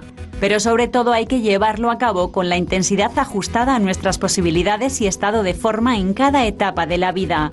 La práctica de actividad física y deportiva produce una serie de cambios en la estructura y función del corazón, lo que se conoce como corazón del deportista. Sin embargo, practicarlo en exceso o sin someterse a los controles médicos necesarios puede conllevar riesgos y desarrollar determinados trastornos como la muerte súbita. Para prevenirlo surge la cardiología deportiva, una especialidad y abordaje multidisciplinar que dispone de técnicas diagnósticas no invasivas como la prueba de esfuerzo y el ecocardiograma. Tenemos con nosotros a dos expertos, concretamente está el doctor Roberto Martín Reyes, que es jefe del servicio de cardiología del Hospital La Luz de Madrid, del Grupo Quirón, y también nos acompaña Juan Ramón Heredia, Ramón Heredia que acaba de publicar un libro prácticamente eh, llegó a nuestro despacho e inmediatamente le llamamos para que pudiera complementar desde su trabajo diario este asunto. Él es director, concretamente general del Instituto Internacional de Ciencias del Ejercicio Físico y la Salud. Eh, ¿A qué se dedican ustedes? Bueno, desde el instituto fundamentalmente tenemos tres grandes líneas. Eh, una es la investigación, la otra es la formación y otra es la divulgación y la, innovación y la divulgación. Bueno, eh, el libro se titula concretamente El entrenamiento de la fuerza para la mejora de la condición física y la salud. Usted antes de empezar lo ha hecho con su compañero Guillermo Peña, pero antes de empezar eh, nos comentaba al doctor eh, Roberto García Reyes y nosotros mismos, decía, bueno, es que el músculo es un gran órgano endocrino, ¿no? Que se- ¿Por qué? Bueno, realmente eh, sobre el corazón, que hoy se, va a hablar mucho, es un órgano que se conoce mucho, eh, se dado mucha importancia al trabajo de resistencia para mejorar un poco el sistema cardiovascular, pero eh, el entrenamiento de la fuerza, en concreto aquel que tiene como diana el músculo, ha sido un poco olvidado, sobre todo porque se relacionaba con determinados tipos de entrenamiento eh, más dirigido a la estética, etcétera. Hoy, en los últimos, como le decíamos, en los últimos 10 o 15 años, eh, hemos conocido mucho sobre el músculo con otras funciones, como órgano endocrino. Como órgano endocrino que además tiene una relación muy directa con el buen funcionamiento del corazón, del hueso, eh, una relación muy directa con el tejido adiposo también, positiva en ese sentido. Entonces, el entrenamiento de fuerza hoy tiene una gran, eh, guarda una, estrecha relación con la salud a todos los niveles. Está bien. Y ustedes ponen en, en el libro ponen el entrenamiento de la fuerza para la mejora de la condición física, que es evidente, y la salud. ¿Por qué? ¿Por qué es bueno para la salud el ejercicio físico? ¿Y qué hacen ustedes para que no tengamos, por ejemplo, datos como que el 90% de las muertes súbitas se producen en el deporte aficionado? Sí, bueno, sobre esto último quizás es muy importante algo que seguramente en el programa hoy se va a tratar, que es el hecho de- hacer un buen cribado, una buena valoración previa y una buena revisión por parte de un, de un médico. Eso es algo, creo que la sociedad muchas veces se pone a hacer ejercicio y un ejercicio además con un gran volumen, hoy está la moda del running, etcétera, sin haberse, haberse chequeado previamente y haberse valorado. Eso quizás explique parte de todo esto. Eh, en cualquier caso, el ejercicio físico hoy es considerado un medicamento. Es un considerado un medicamento que tiene un efecto como vacuna previene muchas de las patologías eh, crónicas no transmisibles modernas, propias de la sociedad actual, que, que tenemos una sociedad falta de movimiento, y también como tratamiento. Evita la cronicidad y mejora la calidad de vida. Eh, sobre esto hay muchísimas evidencias científicas. Eh, lo que pasa es que al final hay que hacerlo. Como todo medicamento, hay que tomárselo, ¿no? hay que consumirlo. Entonces, eh, sobre que el ejercicio es, es válido y bueno para la salud, hay muchas evidencias, pero creo que tenemos que intentar concienciar a la sociedad de que hay que consumirlo. Hay que sacar un tiempo, hay que dedicar un tiempo a la semana, dos, tres veces a la semana. Basta con 20 minutos al día, 30 minutos como mucho, para intentar mantener esa salud. Muy bien, pues estamos dispuestos a aprender de la cardiología más ortodoxa con el doctor Roberto Martín Reyes. Bueno, eh, yo le he visto a usted sentado con su fonendo, trabajando en la Clínica La Luz, con pacientes de distinto tipo, ¿no? En, una, en un estudio previo a una intervención, a un cateterismo. Pero el binomio este de cardiología y ejercicio físico, ¿a dónde nos lleva? O sea, ¿qué, qué me podría decir sobre eso? Bueno, yo creo que el, el binomio cardiología y ejercicio físico es un, un binomio eh, que está ligado inherentemente a la salud. Es decir, yo creo que el tema del ejercicio físico es muy importante tener claro que es algo bueno para nosotros. Es algo bueno no solo desde el punto de vista cardiovascular, sino también desde el punto de vista oncológico o en otras áreas, como bien ha comentado mi compañero. Es decir, no hay que tener miedo a practicar ejercicio físico. Yo creo que ese mensaje es absolutamente importante. Con respecto al dato que comentabas del 90% de las muertes en, en, en, eh, en deportistas aficionados, es cierto, yo eso sí lo ya he venido comentando, que la mayoría de estos eventos pues, a- al final suceden en, en- en individuos, en deportistas que, que no han hecho pues, los adecuados controles. Yo creo que eh, en- vivimos en una sociedad en la que justamente lo que vamos buscando es la salud, ya no consultamos por la enfermedad, sino que nos, nos anticipamos, nos chequeamos, nos revisamos. Eh, yo creo que tenemos una actitud preventiva muy importante y en ese ámbito yo creo que es esencial pues tener claro que sobre todo cuando una persona un deportista hace un deporte de forma habitual eh, debe de hacer al menos anualmente una revisión que suele ser habitualmente muy sencilla porque basta con una, una consulta, una anamnesis, una exploración física, un electrocardiograma, un ecocardiograma y una prueba de esfuerzo. Yo creo que eso al menos una vez al año en una persona que practique de forma rutinaria ejercicio físico es conveniente y luego lo que sí que hay que tener en cuenta es que eh, vivimos en una sociedad en la que es verdad que se va buscando siempre el reto del más allá. ¿no? Hemos pasado de, de correr carreras de 10 kilómetros, ahora queremos ya la media maratón y ahora ya estamos con los trail, ultra trail. Entonces, en ese sentido, es verdad que cada vez vamos buscando el límite, lo estamos poniendo un poquito más lejos y evidentemente, pues claro, hay que tener cuidado porque a lo mejor hay eh, algún tipo de deporte que supera las, las capacidades individuales de- de cada persona. ¿no?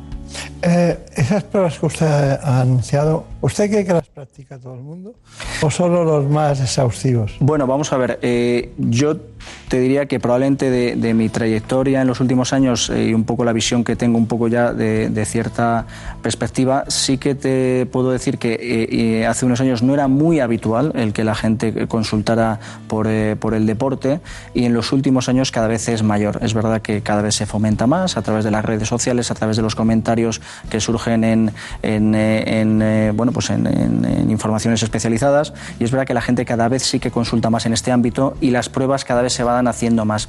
A esto se une que en los últimos meses, diría yo, eh, hay determinadas pruebas, sobre todo ya pruebas de este tipo en plan trail y ultra trail, que eh, exigen el haber pasado un reconocimiento médico previo, lo cual sí que en ese sentido, de cierta forma, eh, favorece el que los deportistas cada vez más pasen por, por el cardiólogo ¿no? para hacer una revisión. ¿Usted ha prohibido el ejercicio físico a alguien que haya pasado por la consulta por un infarto, por una angina, por un problema eh, cardíaco, por tener fibrilación? Yo prohibir no se lo he prohibido a nadie. Yo lo de prohibir es una palabra eh, que realmente no, no, no, no encaja con, eh, con lo que verdaderamente pienso en el sentido que el deporte en sí es bueno desde el punto de vista cardiovascular. Lo que sí es he limitado el ejercicio físico. Es decir, yo creo que aquí el paradigma es distinto. Yo creo que una persona que haya tenido un infarto, incluso haya tenido una parada cardíaca y haya quedado en una situación eh, o en una condición buena, puede hacer ejercicio físico, pero un ejercicio físico regulado y controlado quizás mucho más que una persona que no ha tenido una, una situación de este tipo.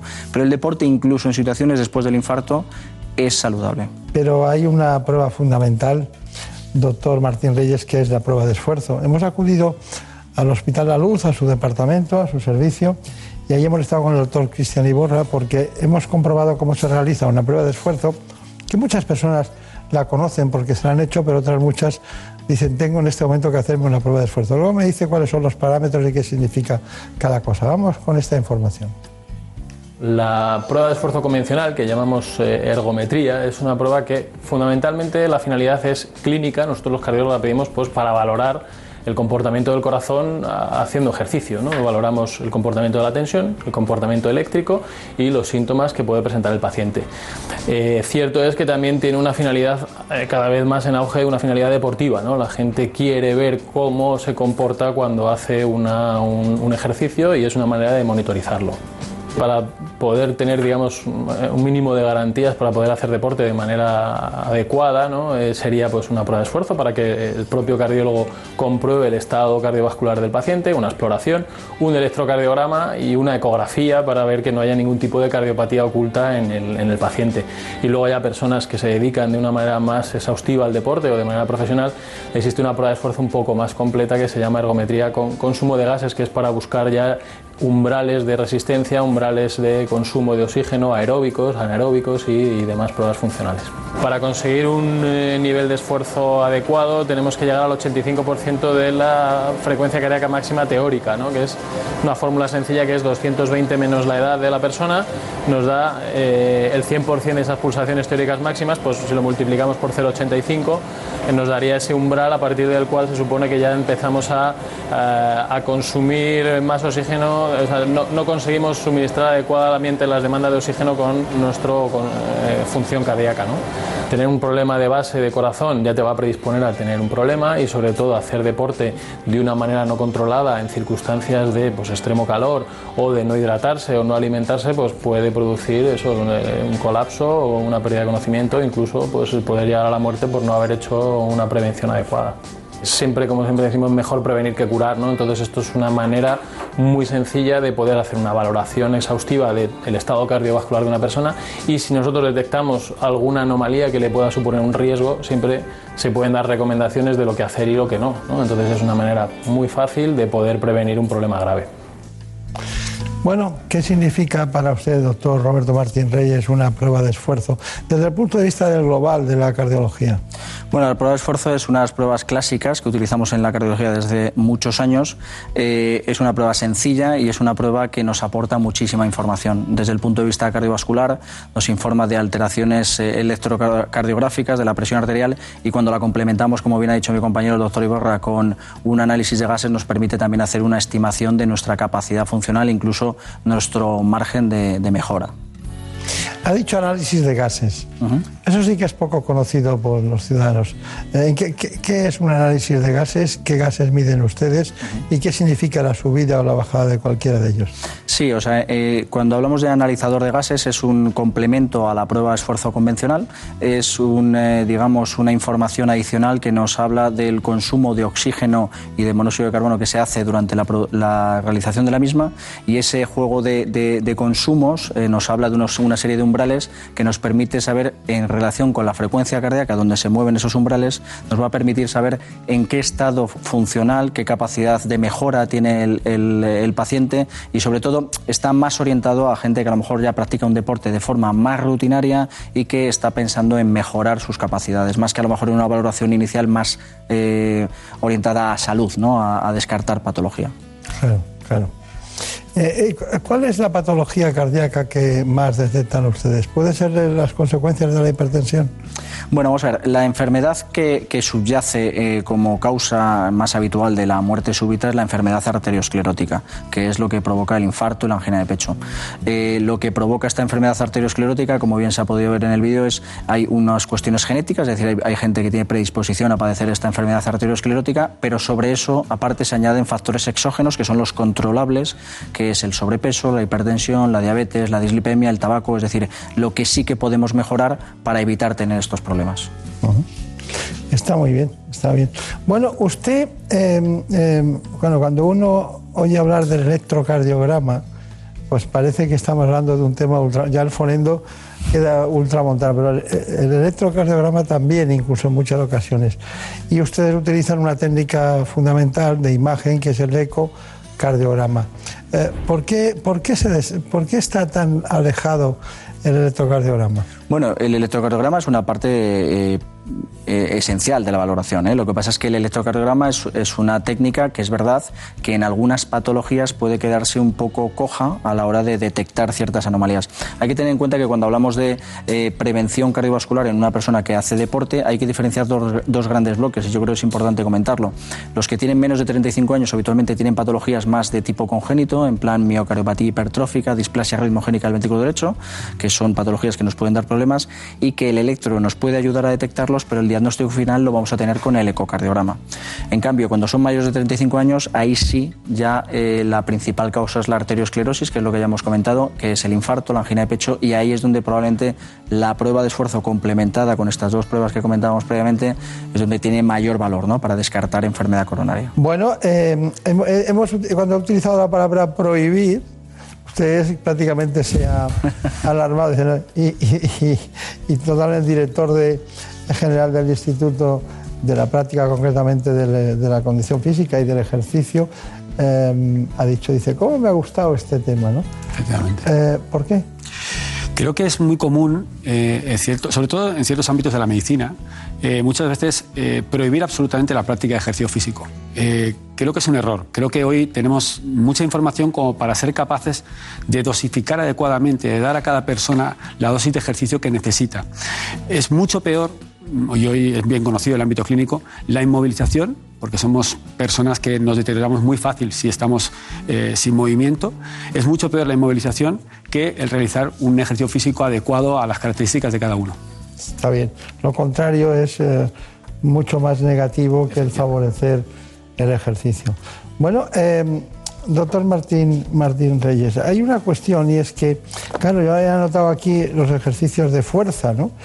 Ellos eh, están en ese ámbito, hay mucha gente que se dedica a estudiar el carácter de ese ejercicio, las hormonas que se segregan, todo ese asunto. Eh, en cambio, parece que siempre se ha recomendado más el ejercicio aeróbico, ¿no? Externo, el exterior y tal. ¿Qué piensa de este asunto? Bueno, yo eh, en, este, en este sentido coincido plenamente con, con mi compañero. La verdad que eh, hasta ahora, eh, bueno, si hacemos una, una revisión de los últimos 30 o 40 años, después de un infarto tenías que quedar encamado durante mucho tiempo. Se vio que eso era malo, tenía más problemas, había más eh, riesgo de embolias, más riesgo de, de, pérdida de capacidad funcional, sobre todo en la, en la gente más mayor. Y bueno, pues esa, esa, esa tendencia ha cambiado radicalmente y creo que sobre todo ha apoyado en la instauración progresiva a lo largo de todo el, de todo, pues de todos los hospitales del tema de la rehabilitación cardíaca. Yo creo que la rehabilitación cardíaca ha jugado un papel esencial en este ámbito, en el, en el tema de recuperar y de dar a, lo- a los pacientes de nuevo confianza en que el ejercicio físico es bueno. Y en este sentido, lo que sí que ha cambiado es un poco la prescripción del tipo de ejercicio físico. Hasta ahora ha sido, como bien comentabas, un ejercicio más bien de baja intensidad, aeróbico siempre eh, dinámico, más que a lo mejor de fuerza, que es un poco lo que hasta ahora teníamos un poco más de miedo los cardiólogos, pero probablemente por el desconocimiento. Y yo creo que eh, últimamente hay cada vez más trabajos conjuntos entre médicos deportivos o gente que se dedica a la, fisiología del deporte y los cardiólogos nos han permitido conocer cada vez mejor este ámbito y creo que al final va a ser un beneficio para los pacientes. Bueno, eh, eh, ¿cuál es la patología más frecuente que ven ustedes? Nosotros la patología más común es la patología derivada de la patología coronaria principalmente, o sea, es decir, de la enfermedad arteriosclerótica. Es un poco nuestro... ¿Y, y la relación de la, de la enfermedad coronaria con el ejercicio físico para una persona que tiene un infarto, que hace rehabilitación cardíaca, como hemos contado en distintos espacios, pero ¿cuál sería su recomendación? Eh, que- porque claro, como no prohibimos, ¿qué hacemos con los coronarios? Bueno, vamos a ver.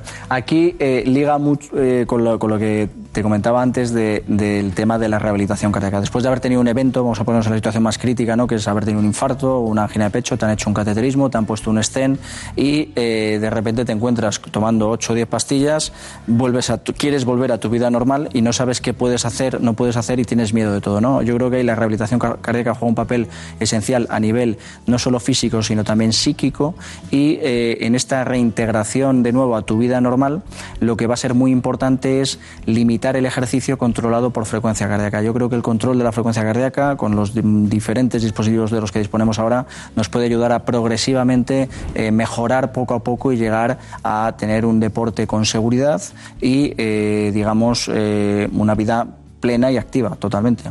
Eh, El crecimiento de la topografía de las arterias que, que crecen como consecuencia, como hace la mamaria interna, como consecuencia de un bypass o como consecuencia de un infarto, eh, de, de- de qué depende? ¿De que ¿Es de la susceptibilidad que- de cada uno? ¿Que unos tienen ramales que les salen como nuevos para irrigar ese territorio? ¿O ustedes pueden hacer algo? Bueno, vamos a ver, en, en este ámbito, eh, o sea, lo que te refieres sobre todo a la circulación colateral, ¿no? Que la circulación colateral es la que realmente, pues bueno, sí que se ha visto que los pacientes que tienen circulación colateral establecida y han sufrido un infarto, el infarto siempre es de menor tamaño, ¿no? En esto, pues influyen muchas cosas, la verdad, porque no hay una anatomía coronaria única, cada paciente es un mundo. ¿Y qué influye en esto? Bueno, pues una cosa que favorece la presencia de, de circulación colateral y está demostrado es hacer ejercicio físico, por ejemplo. Está bien. Bueno, no es, que, supiera la respuesta y se lo preguntaba para eso, pero me, tenía la intuición de que tenía que, que valer. Bueno, eh, vamos allá. Eh, Juan Ramón Heredia, me ha gustado mucho conocer que había publicado el libro. He visto un tema que es la intensidad de entrenamiento, como velocidad de ejecución de acciones concéntricas, y he visto también. Pero hablan ustedes también de la carga de esfuerzo, ¿no? Sí, efectivamente. Eh, es muy, hoy conocemos mucho sobre qué tipo de estímulos causan y eh, qué fatiga. ¿no? Es muy importante entender también, y sería interesante lanzarlo a todos los telespectadores que siguen este magnífico programa, que hacer ejercicio no tiene que implicarse fatigarse al máximo ni asociarse a grandes fatigas. Podemos conseguir muchos beneficios con una fatiga mínima y con un ejercicio que podemos disfrutar. ¿Y a qué llaman ustedes el índice de esfuerzo? El índice de esfuerzo es el resultado de eh, cuantificar la intensidad con la que uno entrena con el volumen, la cantidad de lo que hace. Entonces de ahí surge un índice que nos permite saber pues, qué grado de esfuerzo ha supuesto para cada una de las personas. Hoy conseguimos, eh, tenemos mucha información sobre cómo podemos eh, individualizar cada estímulo para cada persona y ver cómo responde a ese estímulo. Entonces el índice de esfuerzo es el resultado de las últimas investigaciones sobre la relación entre la intensidad con la que se hace un esfuerzo y eh, la cantidad, la duración de ese esfuerzo. Estamos hablando del segundo corazón, ¿no? Sí, desde luego. La verdad que yo creo que es, es un poco la, la clave, ¿no? O sea, inducir cierta hipoxia, al final, induce y favorece la pregunta que comentabas previamente, que es la circulación colateral y el acondicionamiento muscular, ¿no? En este caso, el corazón. Está bien. Bueno, el doctor Roberto Martín Reyes, que se dedica a muchas cosas de la cardiología, hoy le hemos traído por una que no es de, las, de las, diríamos, principal, pero que sociológicamente es muy importante. ¿Cuál es su conclusión?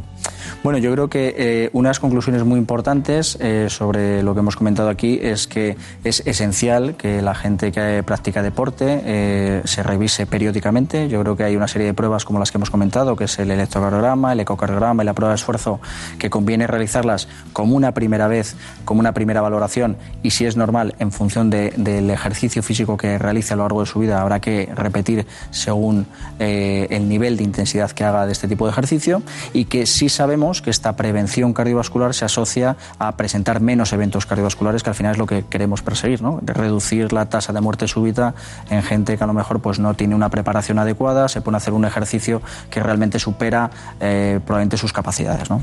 Está bien. Bueno, Juan Ramón Heredia, ¿cuál es su conclusión? Bueno, yo creo que eh, el mensaje El libro final... ya está vendido, según tengo la primera Bueno, sí, edición. sí, el- No hemos venido a eso. La primera edición, sí. Y yo creo que lo importante aquí es concienciar a la población de que invertir en ejercicio físico es invertir en salud y que eh, hacer ejercicio físico es eh, el mejor medicamento para evitar tener que en un futuro pues medicarse realmente porque tenemos ciertas patologías. Creo que el mensaje es muy básico, es intentar concienciar de esto y yo creo que se ha hecho muy bien desde este programa. Muy bien, muchas gracias. Bueno, doctor Roberto Martín Reyes, mucha suerte, que tenga mucha suerte en su Muchas servicio de cardiología de la Clínica La Luz, eh, porque bueno, el conocimiento y la juventud aquí no están en absoluto reñidos, se acompañan en este espacio cada, cada semana. Muchas gracias. Muchas gracias a ti, Bartolomé. En buenas manos. El programa de salud de Onda Cero. Las humedades causan graves problemas respiratorios, alergias y dolores musculares. No pongas en riesgo tu salud y acaba con ellas para siempre. Ponte en manos de Murprotec. Pide tu diagnóstico gratuito, personalizado sin compromiso y con una garantía de hasta 30 años. Contacta en el 930 1130 o en murprotec.es. Para tu tranquilidad, Murprotec. Garantía de calidad.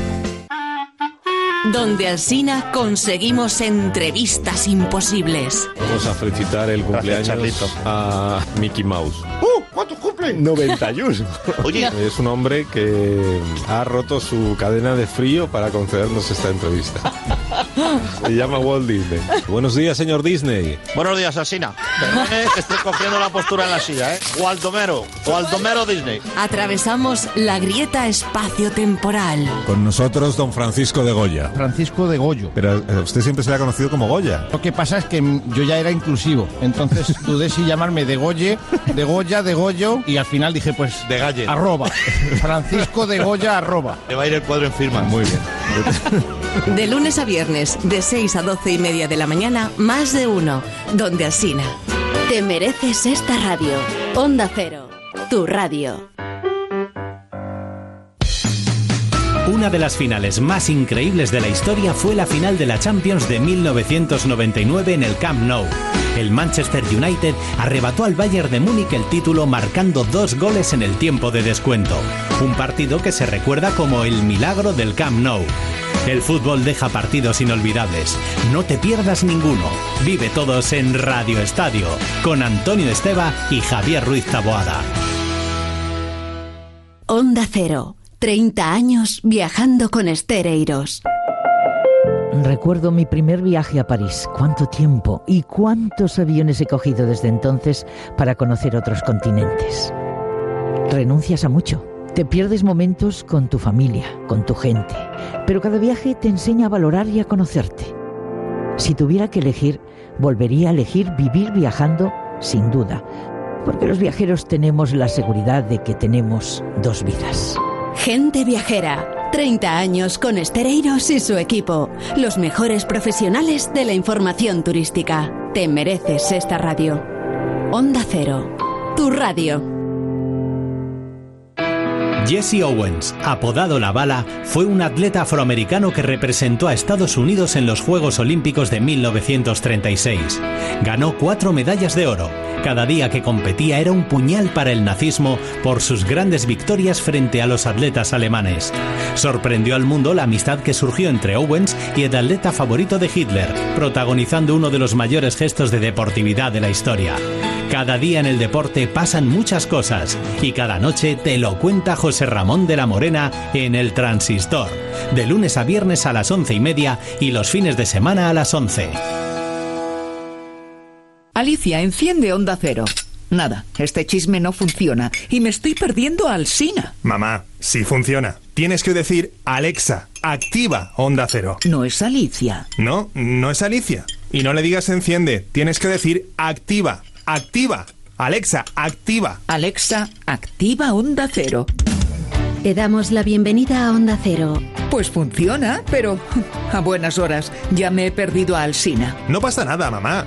En la aplicación oficial de Onda Cero para Alexa puedes escuchar todos los programas desde el principio. ¿El de Julia también? Claro. Asegúrate de que has abierto la aplicación oficial de Onda Cero y pídele a Alexa el podcast que quieras. ¿Que le pida a Alicia qué? Nada, mamá. Que es una broma, hijo. Que sé lo que es un podcast. ¿Por quién me tomas? Alexa, activa Onda Cero.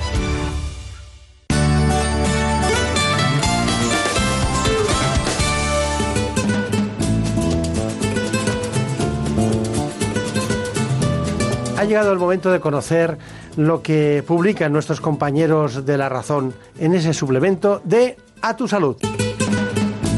Saludos desde La Razón. Esta semana en A Tu Salud hacemos repaso de 2019, los temas más importantes y los personajes más destacados que han aparecido en nuestras páginas.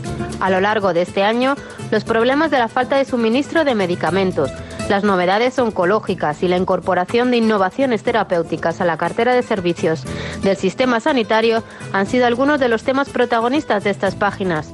El lastre del despilfarro sanitario junto a la listeriosis o la epidemia continua de sarampión que arrasa en Europa también han copado algunas de nuestras páginas.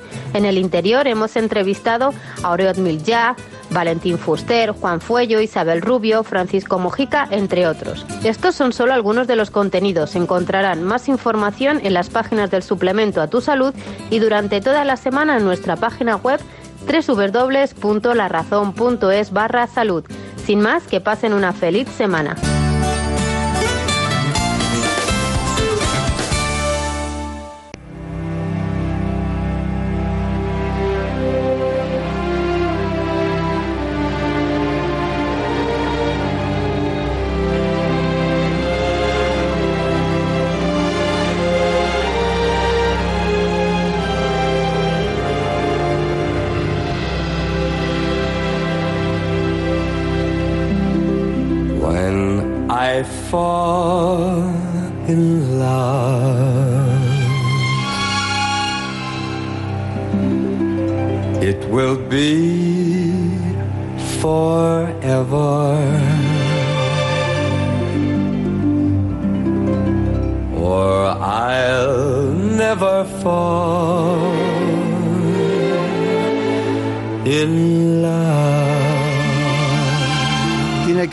Mucho conocimiento e interés en el contenido de este espacio para dejar de oír esta canción.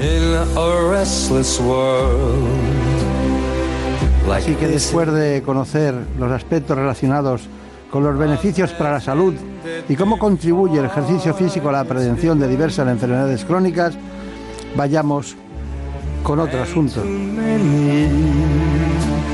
Me refiero, porque ya está con nosotros aquí el doctor eh, José Luis Calleja. Así que vayamos con este especialista en aparato digestivo de la Clínica Puerta de Hierro de Madrid, en Majadahonda, a hablar de cirrosis hepática y cáncer de hígado. it will be completely. Por tanto, les propongo a David Fernández y a Marta López Llorente que vayamos con el informe sobre este asunto.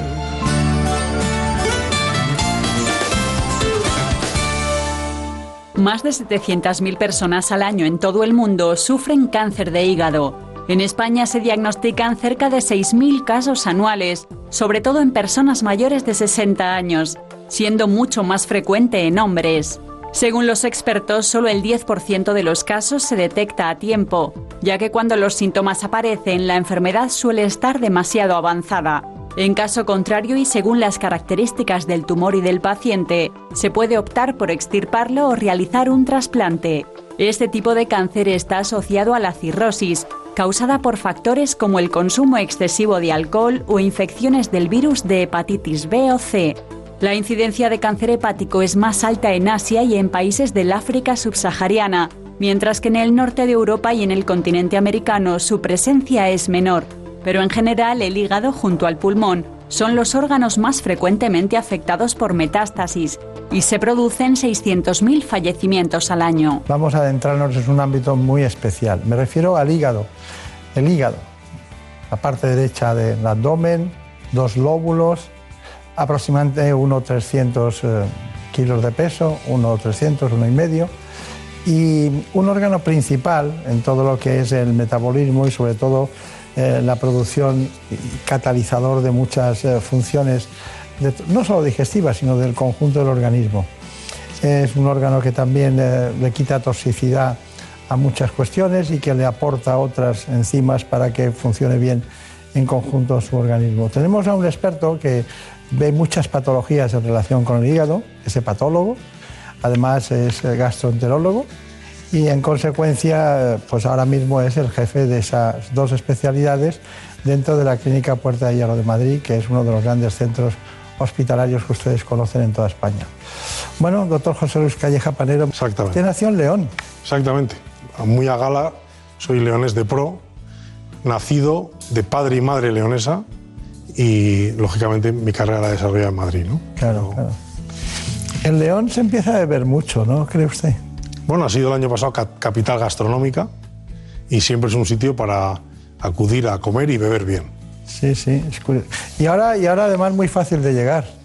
El AVE ha facilitado muchísimo el- la comunicación con Madrid. Menos de dos horas está uno en León. Es curioso eso, pero sí. Bueno, usted ha sido uno de los grandes especialistas en investigaciones importantes de la hepatitis C. Eh, conoce perfectamente la B y la A, las, las tres hepatitis clásicas, ¿no? ¿Hay alguna más? Sí, eh, el abecedario no ha terminado. ¿no? Eh, desde hace tiempo tenemos la hepatitis D, que es la hepatitis delta, que es una coinfección de la hepatitis B, que aparece en algunos pacientes que tienen además hepatitis B. Y, y de reciente o más reciente conocimiento es la hepatitis E, que es una hepatitis habitualmente aguda, no crónica, que suele estar en relación en España, en nuestro medio, con comer fundamentalmente carne de caza. Es una hepatitis eh, curiosa, habitualmente de autolimitada, de un pronóstico excelente y que en pacientes, digamos, que tienen una inmunidad normal, se suele recuperar sin problema. En pacientes, sin embargo, inmunocomprometidos puede tener algún curso importantemente grave, incluso en pacientes embarazadas también. Y en nuestro país se relaciona con la comida de carne de caza, a diferencia de la que se observa en países asiáticos que tiene más que ver con epidemias de tipo agua contaminada, terremotos, eh, etcétera, etcétera. Está bien, está bien. ¿Qué tal por el Hospital Puerta de Hierro en Majadahonda? Porque ustedes han cambiado de sitio y en dos minutos aquello ha pe- ha empezado a funcionar igual. Bueno, ahora ya llevamos ya ahora 10 años ¿eh? en la sede nueva. Pasado Pasa el tiempo volando. Pero realmente fue un cambio que costó mucho al principio, pero realmente yo creo que eh, el resumen es que ha merecido claramente la pena. ¿no? Tenemos un hospital con las instalaciones, con un... ¿Se comunican bien ustedes? Porque, porque es muy grande. ¿eh? Obviamente el, el- el- el tamaño ha cambiado comparado con la antigua clínica Puerta de Hierro, donde era un hospital casi más familiar, Sí. pero realmente tenemos otras ventajas muy importantes que fundamentalmente afectan la esfera del tratamiento de los pacientes. ¿no? Claro, claro. Me gusta a mí ese hospital. A mí me gustaría que nos preparáramos para hablar de las cosas más simples. ¿no? He visto últimamente muchos pacientes, yo se las número, que cosas que me inquietan, que tienen hemocromatosis, que tienen eh, acumulación de hierro en el hígado, muchos. Eh, después he visto muchas, eh, muchos pacientes que tienen las transaminasas muy altas. Luego he visto hipertensiones portales eh, leves en relación con el hígado. Entonces quiero que todo eso me lo cuente a lo largo del espacio porque son cosas que de repente en un informe dicen, bueno, cuando pueda vaya usted al aparato digestivo, pero tardan un tiempo en llegar y no pasa nada, ¿no? Pero algo vaya ahí, ¿no? Yo le hablaba al principio del espacio de las funciones del hígado, pero hay una, el almacenamiento de hierro, que me preocupa. Eh, ¿Por qué? Bueno, hay, hay un, de- un defecto genético que es razonablemente común en, la, en, nuestros eh, individuos que, que realmente lo que hace es que ese depósito en el hígado normal se convierta en un depósito patológico, que el hígado acumule más hierro.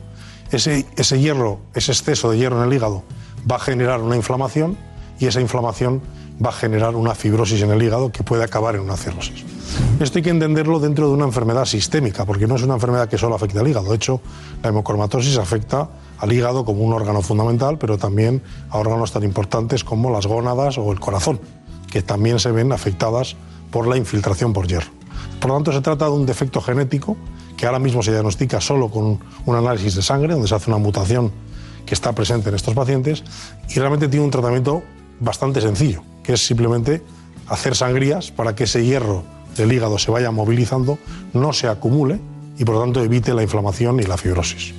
Es casi muy primario, muy antiguo lo de la sangría. Curiosamente, curiosamente sigue siendo el único tratamiento efectivo que hay en el caso de la hemocromatosis, pero realmente controla muy bien la enfermedad.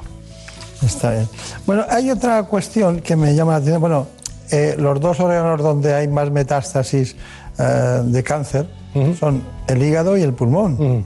Eh, realmente, cuando estamos en el hígado, cuando los ganglios hepáticos, en la zona donde están, esos donde se acumulan los vasos, en la entrada de entre los dos lóbulos, cuando hay allí ganglios estamos muy perdidos, ¿no? Empezamos a estar preocupados. Claro, o sea, la mayor parte de los tumores digestivos, obviamente el, el- el retorno venoso de la circulación que procede de todo el aparato digestivo va directamente al hígado. Luego, por eso el hígado es asiento de metástasis de fundamentalmente cánceres digestivos como el cáncer, como el cáncer de colon.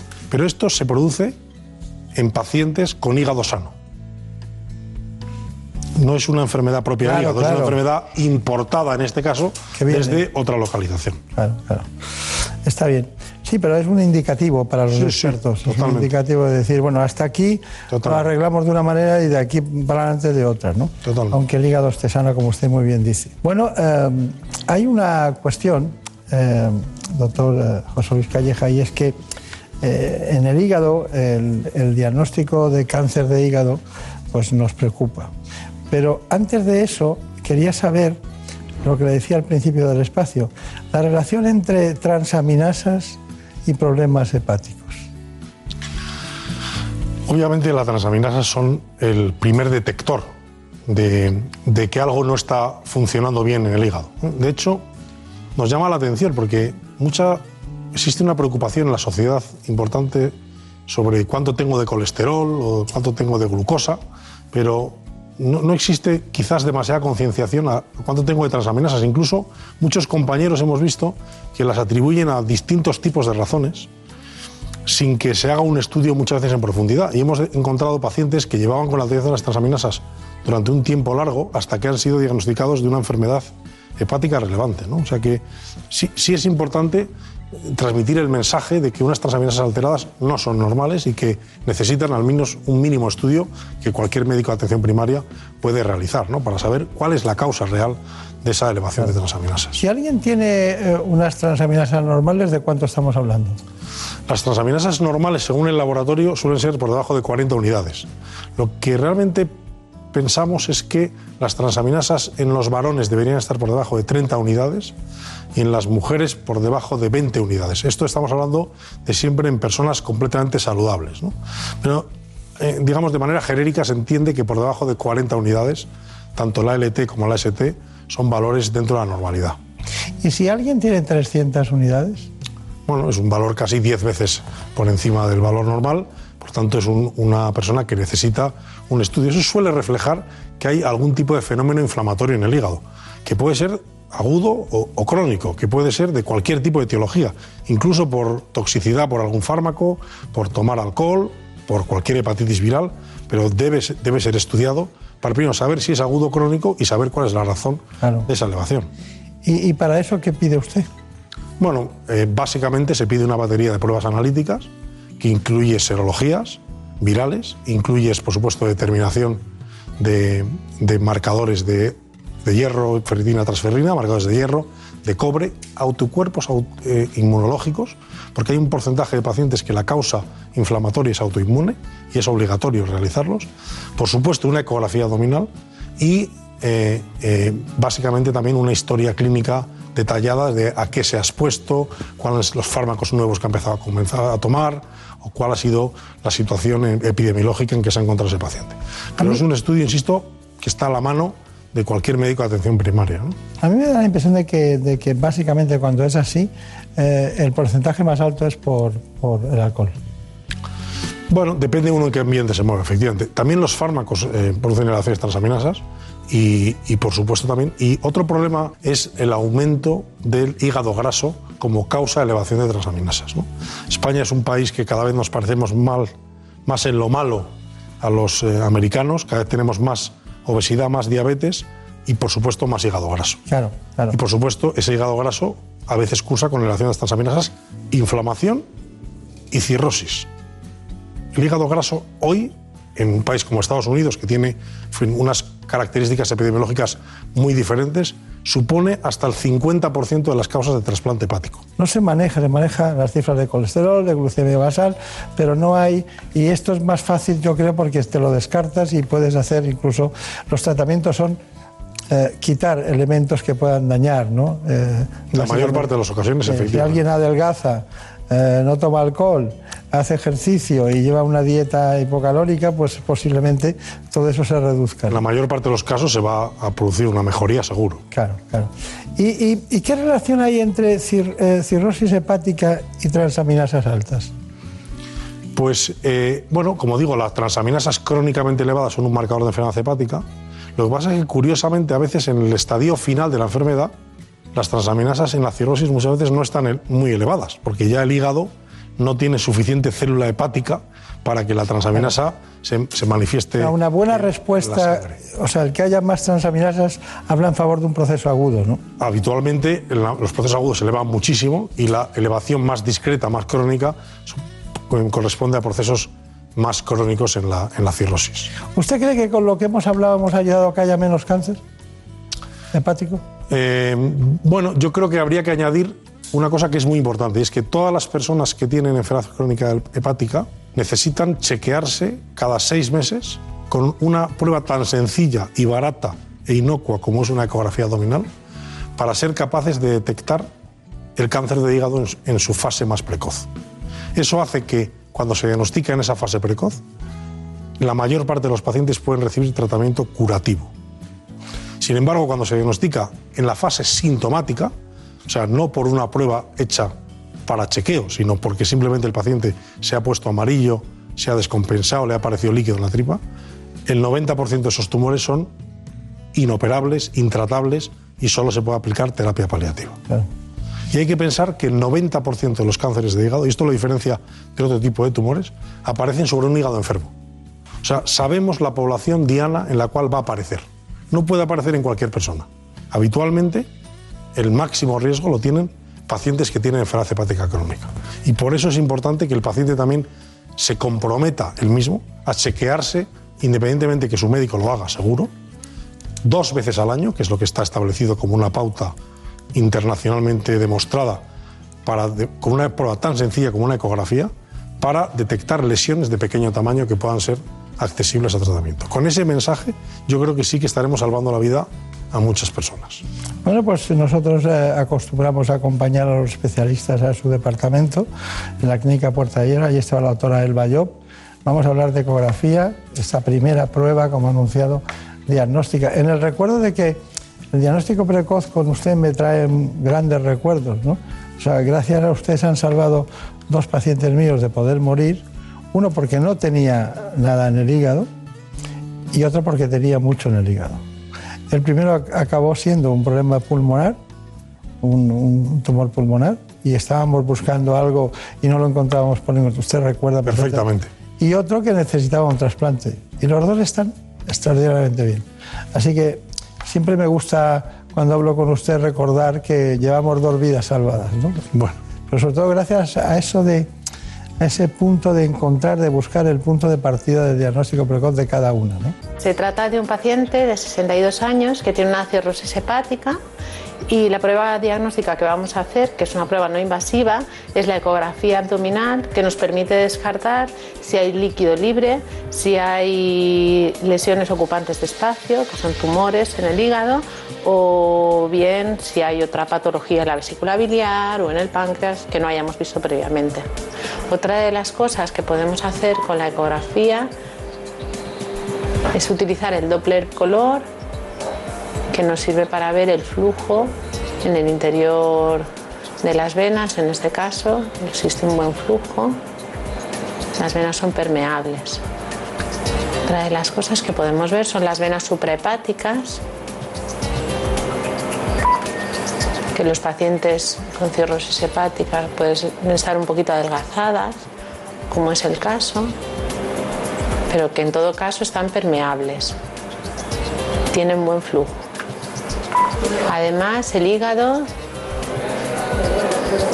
tiene un patrón heterogéneo, los bordes son nodulares y eso es otra de las características que tienen los pacientes con cirrosis hepática. Respiren normal. Este paciente además parece que tiene una lesión ocupante de espacio que mide más de un centímetro de diámetro máximo y que posiblemente tendremos que estudiar con otra, otra técnica como la resonancia magnética.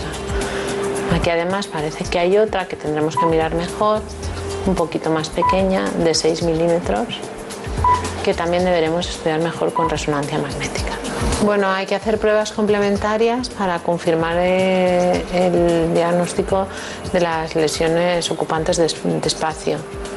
Eh, una de ellas parece una lesión benigna, parece un angioma, pero otra no estoy muy segura y dado que es un paciente con cirrosis hepática y estos pacientes tienen riesgo de desarrollar un hepatocarcinoma, pues hay que confirmarlo con una prueba diagnóstica más precisa como es la resonancia magnética o en caso de no ser posible un TAC de abdomen. Está bien, así da gusto trabajar con compañeros, ¿no? Seguro. Yo creo que es muy importante este mensaje que ha mandado la doctora de que la ecografía es capaz de detectar lesiones hasta menos de un centímetro, que son lógicamente las lesiones que son más fáciles de curar y más fáciles de tratar. Claro, claro. Aunque quirúrgicamente el hígado sea un órgano eh, difícil en todos los sentidos. ¿no? Que también ha mejorado mucho, porque ahora los cirujanos disponen de medios técnicos que yo creo que ayudan mucho más fácilmente a, a- a hacer cirugías hepáticas más, más agresivas y más importantes que las que se hacían previamente. Cuando yo estudiaba medicina, hace siglos, el hígado le tenía, los, los gastroenterólogos digestivos le tenían pánico ¿no? al, al hígado. Pero bueno, era la etapa del quiste diatídico y la etapa de la litiasis biliar y que no, no, no- se metían en otras historias, ¿no? pero ahora ya sí. Sí, sí. Bueno, ah, hay dos aportes sanguíneos en el hígado. Uno es la arteria hepática y por otro la vena porta. Y la, porta, eh, la vena porta da hipertensión portal. ¿Cuándo empieza la hipertensión portal? ¿Siempre que hay cirrosis hay hipertensión portal? Bueno, no. Eh, efectivamente, el 75% de la sangre que llega al hígado llega por la vena porta. ¿no? Como consecuencia del aumento de la rigidez en el hígado, que produce la propia fibrosis, realmente lo que encuentra es como una- un asunto de fontanería. La vena que llega se encuentra con un hígado, en vez de ser esponjoso, se encuentra con un hígado fibrótico. Por lo tanto, con una resistencia al paso de la sangre. Y eso, como en cualquier sistema de cañerías, provoca un aumento de la presión en la vena que desemboca o desagua, en este caso, en el hígado. En- en- habitualmente la hipertensión portal tiene dos componentes. Uno es este que le he comentado, que es el mecánico, el propia fibrosis, y otro es también las alteraciones que en la cirrosis se producen en el endotelio vascular. El endotelio vascular hepático está alterado en la enfermedad crónica del hígado y produce una resistencia, en este caso dinámica, no estática, que también hace que esa sangre dificulte el paso por el hígado y aumente la presión en las, en las- Un problema de estructura y un problema de canal de, de endotelio. sí. En cualquier caso, casi siempre, casi de fontanería. Claro, sí, sí, está clarísimo. Bueno, quería matizar la relación del alcohol con las enfermedades hepáticas. Vamos con este informe. Se estima que en Europa el alcohol está detrás de más de un 6% de las muertes. Y es que abusar de las bebidas etílicas puede causar hasta 200 enfermedades distintas. Produce problemas en el hígado, páncreas o estómago, así como en el sistema nervioso. Una de las principales patologías que provoca es la cirrosis hepática, que cada año se cobra la vida de 800.000 personas en todo el mundo. Otra de las enfermedades que causa es el cáncer. En España el alcohol es el culpable de más de 15.000 casos anuales. Entre otros los de boca, faringe, laringe, esófago, hígado, colorectal y de mama. Los datos son alarmantes. Uno de cada diez tumores en hombres se debe a este nocivo hábito. Un reciente estudio ha revelado que la esperanza de vida de las personas alcohólicas se reduce 20 años respecto a la población normal. Bueno, también quería, esto ha sido suficientemente matizado por el doctor Calleja, así que seguimos con el jefe del servicio de Puerta de Hierro y le pedimos las conclusiones del espacio. Bueno, yo creo que durante este espacio hemos revisado primero la importancia que tiene tener transaminasas altas, esto lo ha resaltado usted durante la- las preguntas, eh, que es muy importante que en los pacientes que tengan transaminasas elevadas se pueda de alguna manera elevar eh, a un estudio mínimo por parte del médico de atención primaria, la importancia de la realización de un despistaje de cáncer de hígado en los pacientes que tienen enfermedad crónica avanzada, y esto eh, mediante una ecografía, y bueno, simplemente recordar que el cáncer de hígado es una complicación frecuente que aparece en los pacientes con cirrosis hepática, que es una enfermedad que desgraciadamente a día de hoy precisa de innovación terapéutica. De hecho, ahora hay muchos ensayos de inmunoterapia y otro tipo de terapias para pacientes con hepatocarcinoma avanzado. Y en este sentido va a ser muy importante que este tumor, que es la tercera causa de muerte por cáncer, a pesar de no ser el tercer cáncer más frecuente, necesita de nuevos estudios y nuevos fármacos para tratar sobre todo aquellos casos que desgraciadamente no son subsidiarios de un tratamiento quirúrgico o trasplante porque no están en la fase inicial. En esto estamos ahora trabajando en investigación de una manera muy importante, liderado por hepatólogos españoles, la mayor parte de estudios internacionales, de nuevos fármacos, ya sobre todo en el campo de la inmunoterapia, para el cáncer de hígado. Está muy bien. Bueno, es un placer. Gracias por venir. Muchas gracias por la invitación. Y recuerdos a los compañeros, ya sabe usted, todos esos especialistas, Vargas y distintos, de distintas áreas de la casa que, con el que tengo visitas puntuales para ver eh, áreas de la medicina innovadoras. Muchas gracias. Gracias. En buenas manos. El programa de salud de Onda Cero. Dirige y presenta el doctor Bartolomé Beltrán. Por un beso tuyo, contigo me voy. No me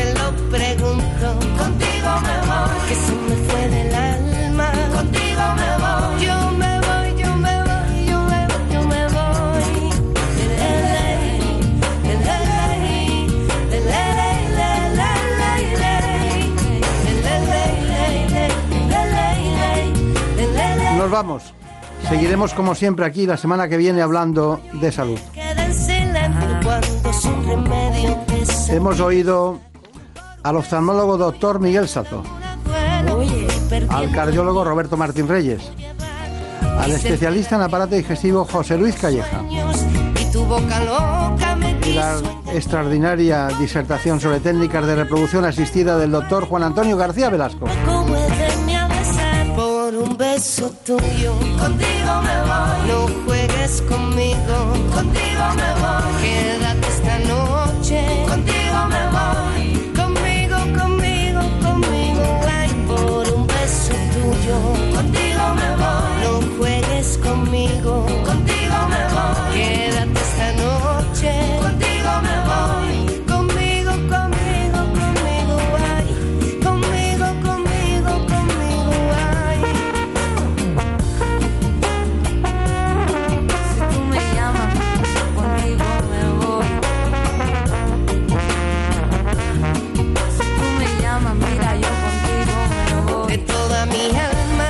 Bueno, no se olviden ustedes de que a las 9 de la mañana nos cambiamos de onda cero y vamos a la sexta. Les espero allí en el programa ¿Qué me pasa, doctor?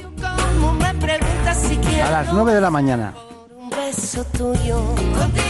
voy. A3 Media Televisión, la sexta ¿Qué me pasa, doctor? Por un beso tuyo, contigo me voy.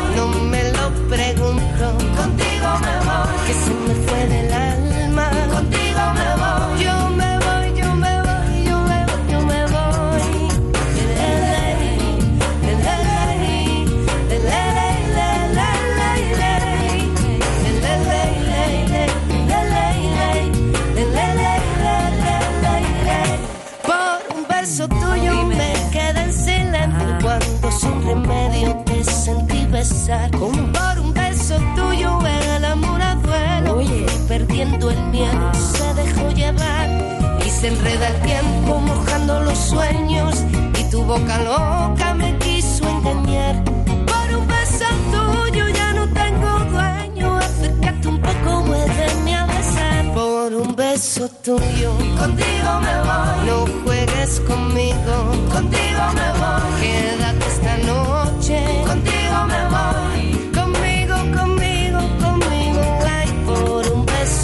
me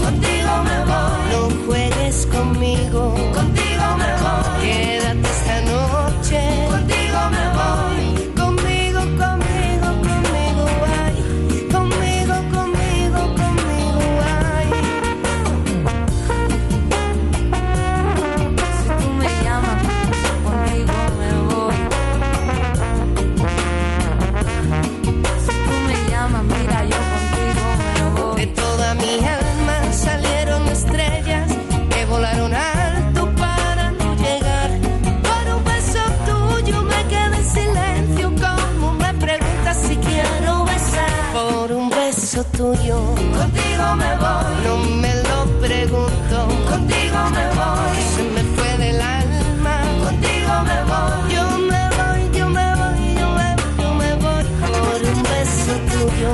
Contigo me voy. No juegues conmigo. Contigo me voy. Quédate esta noche.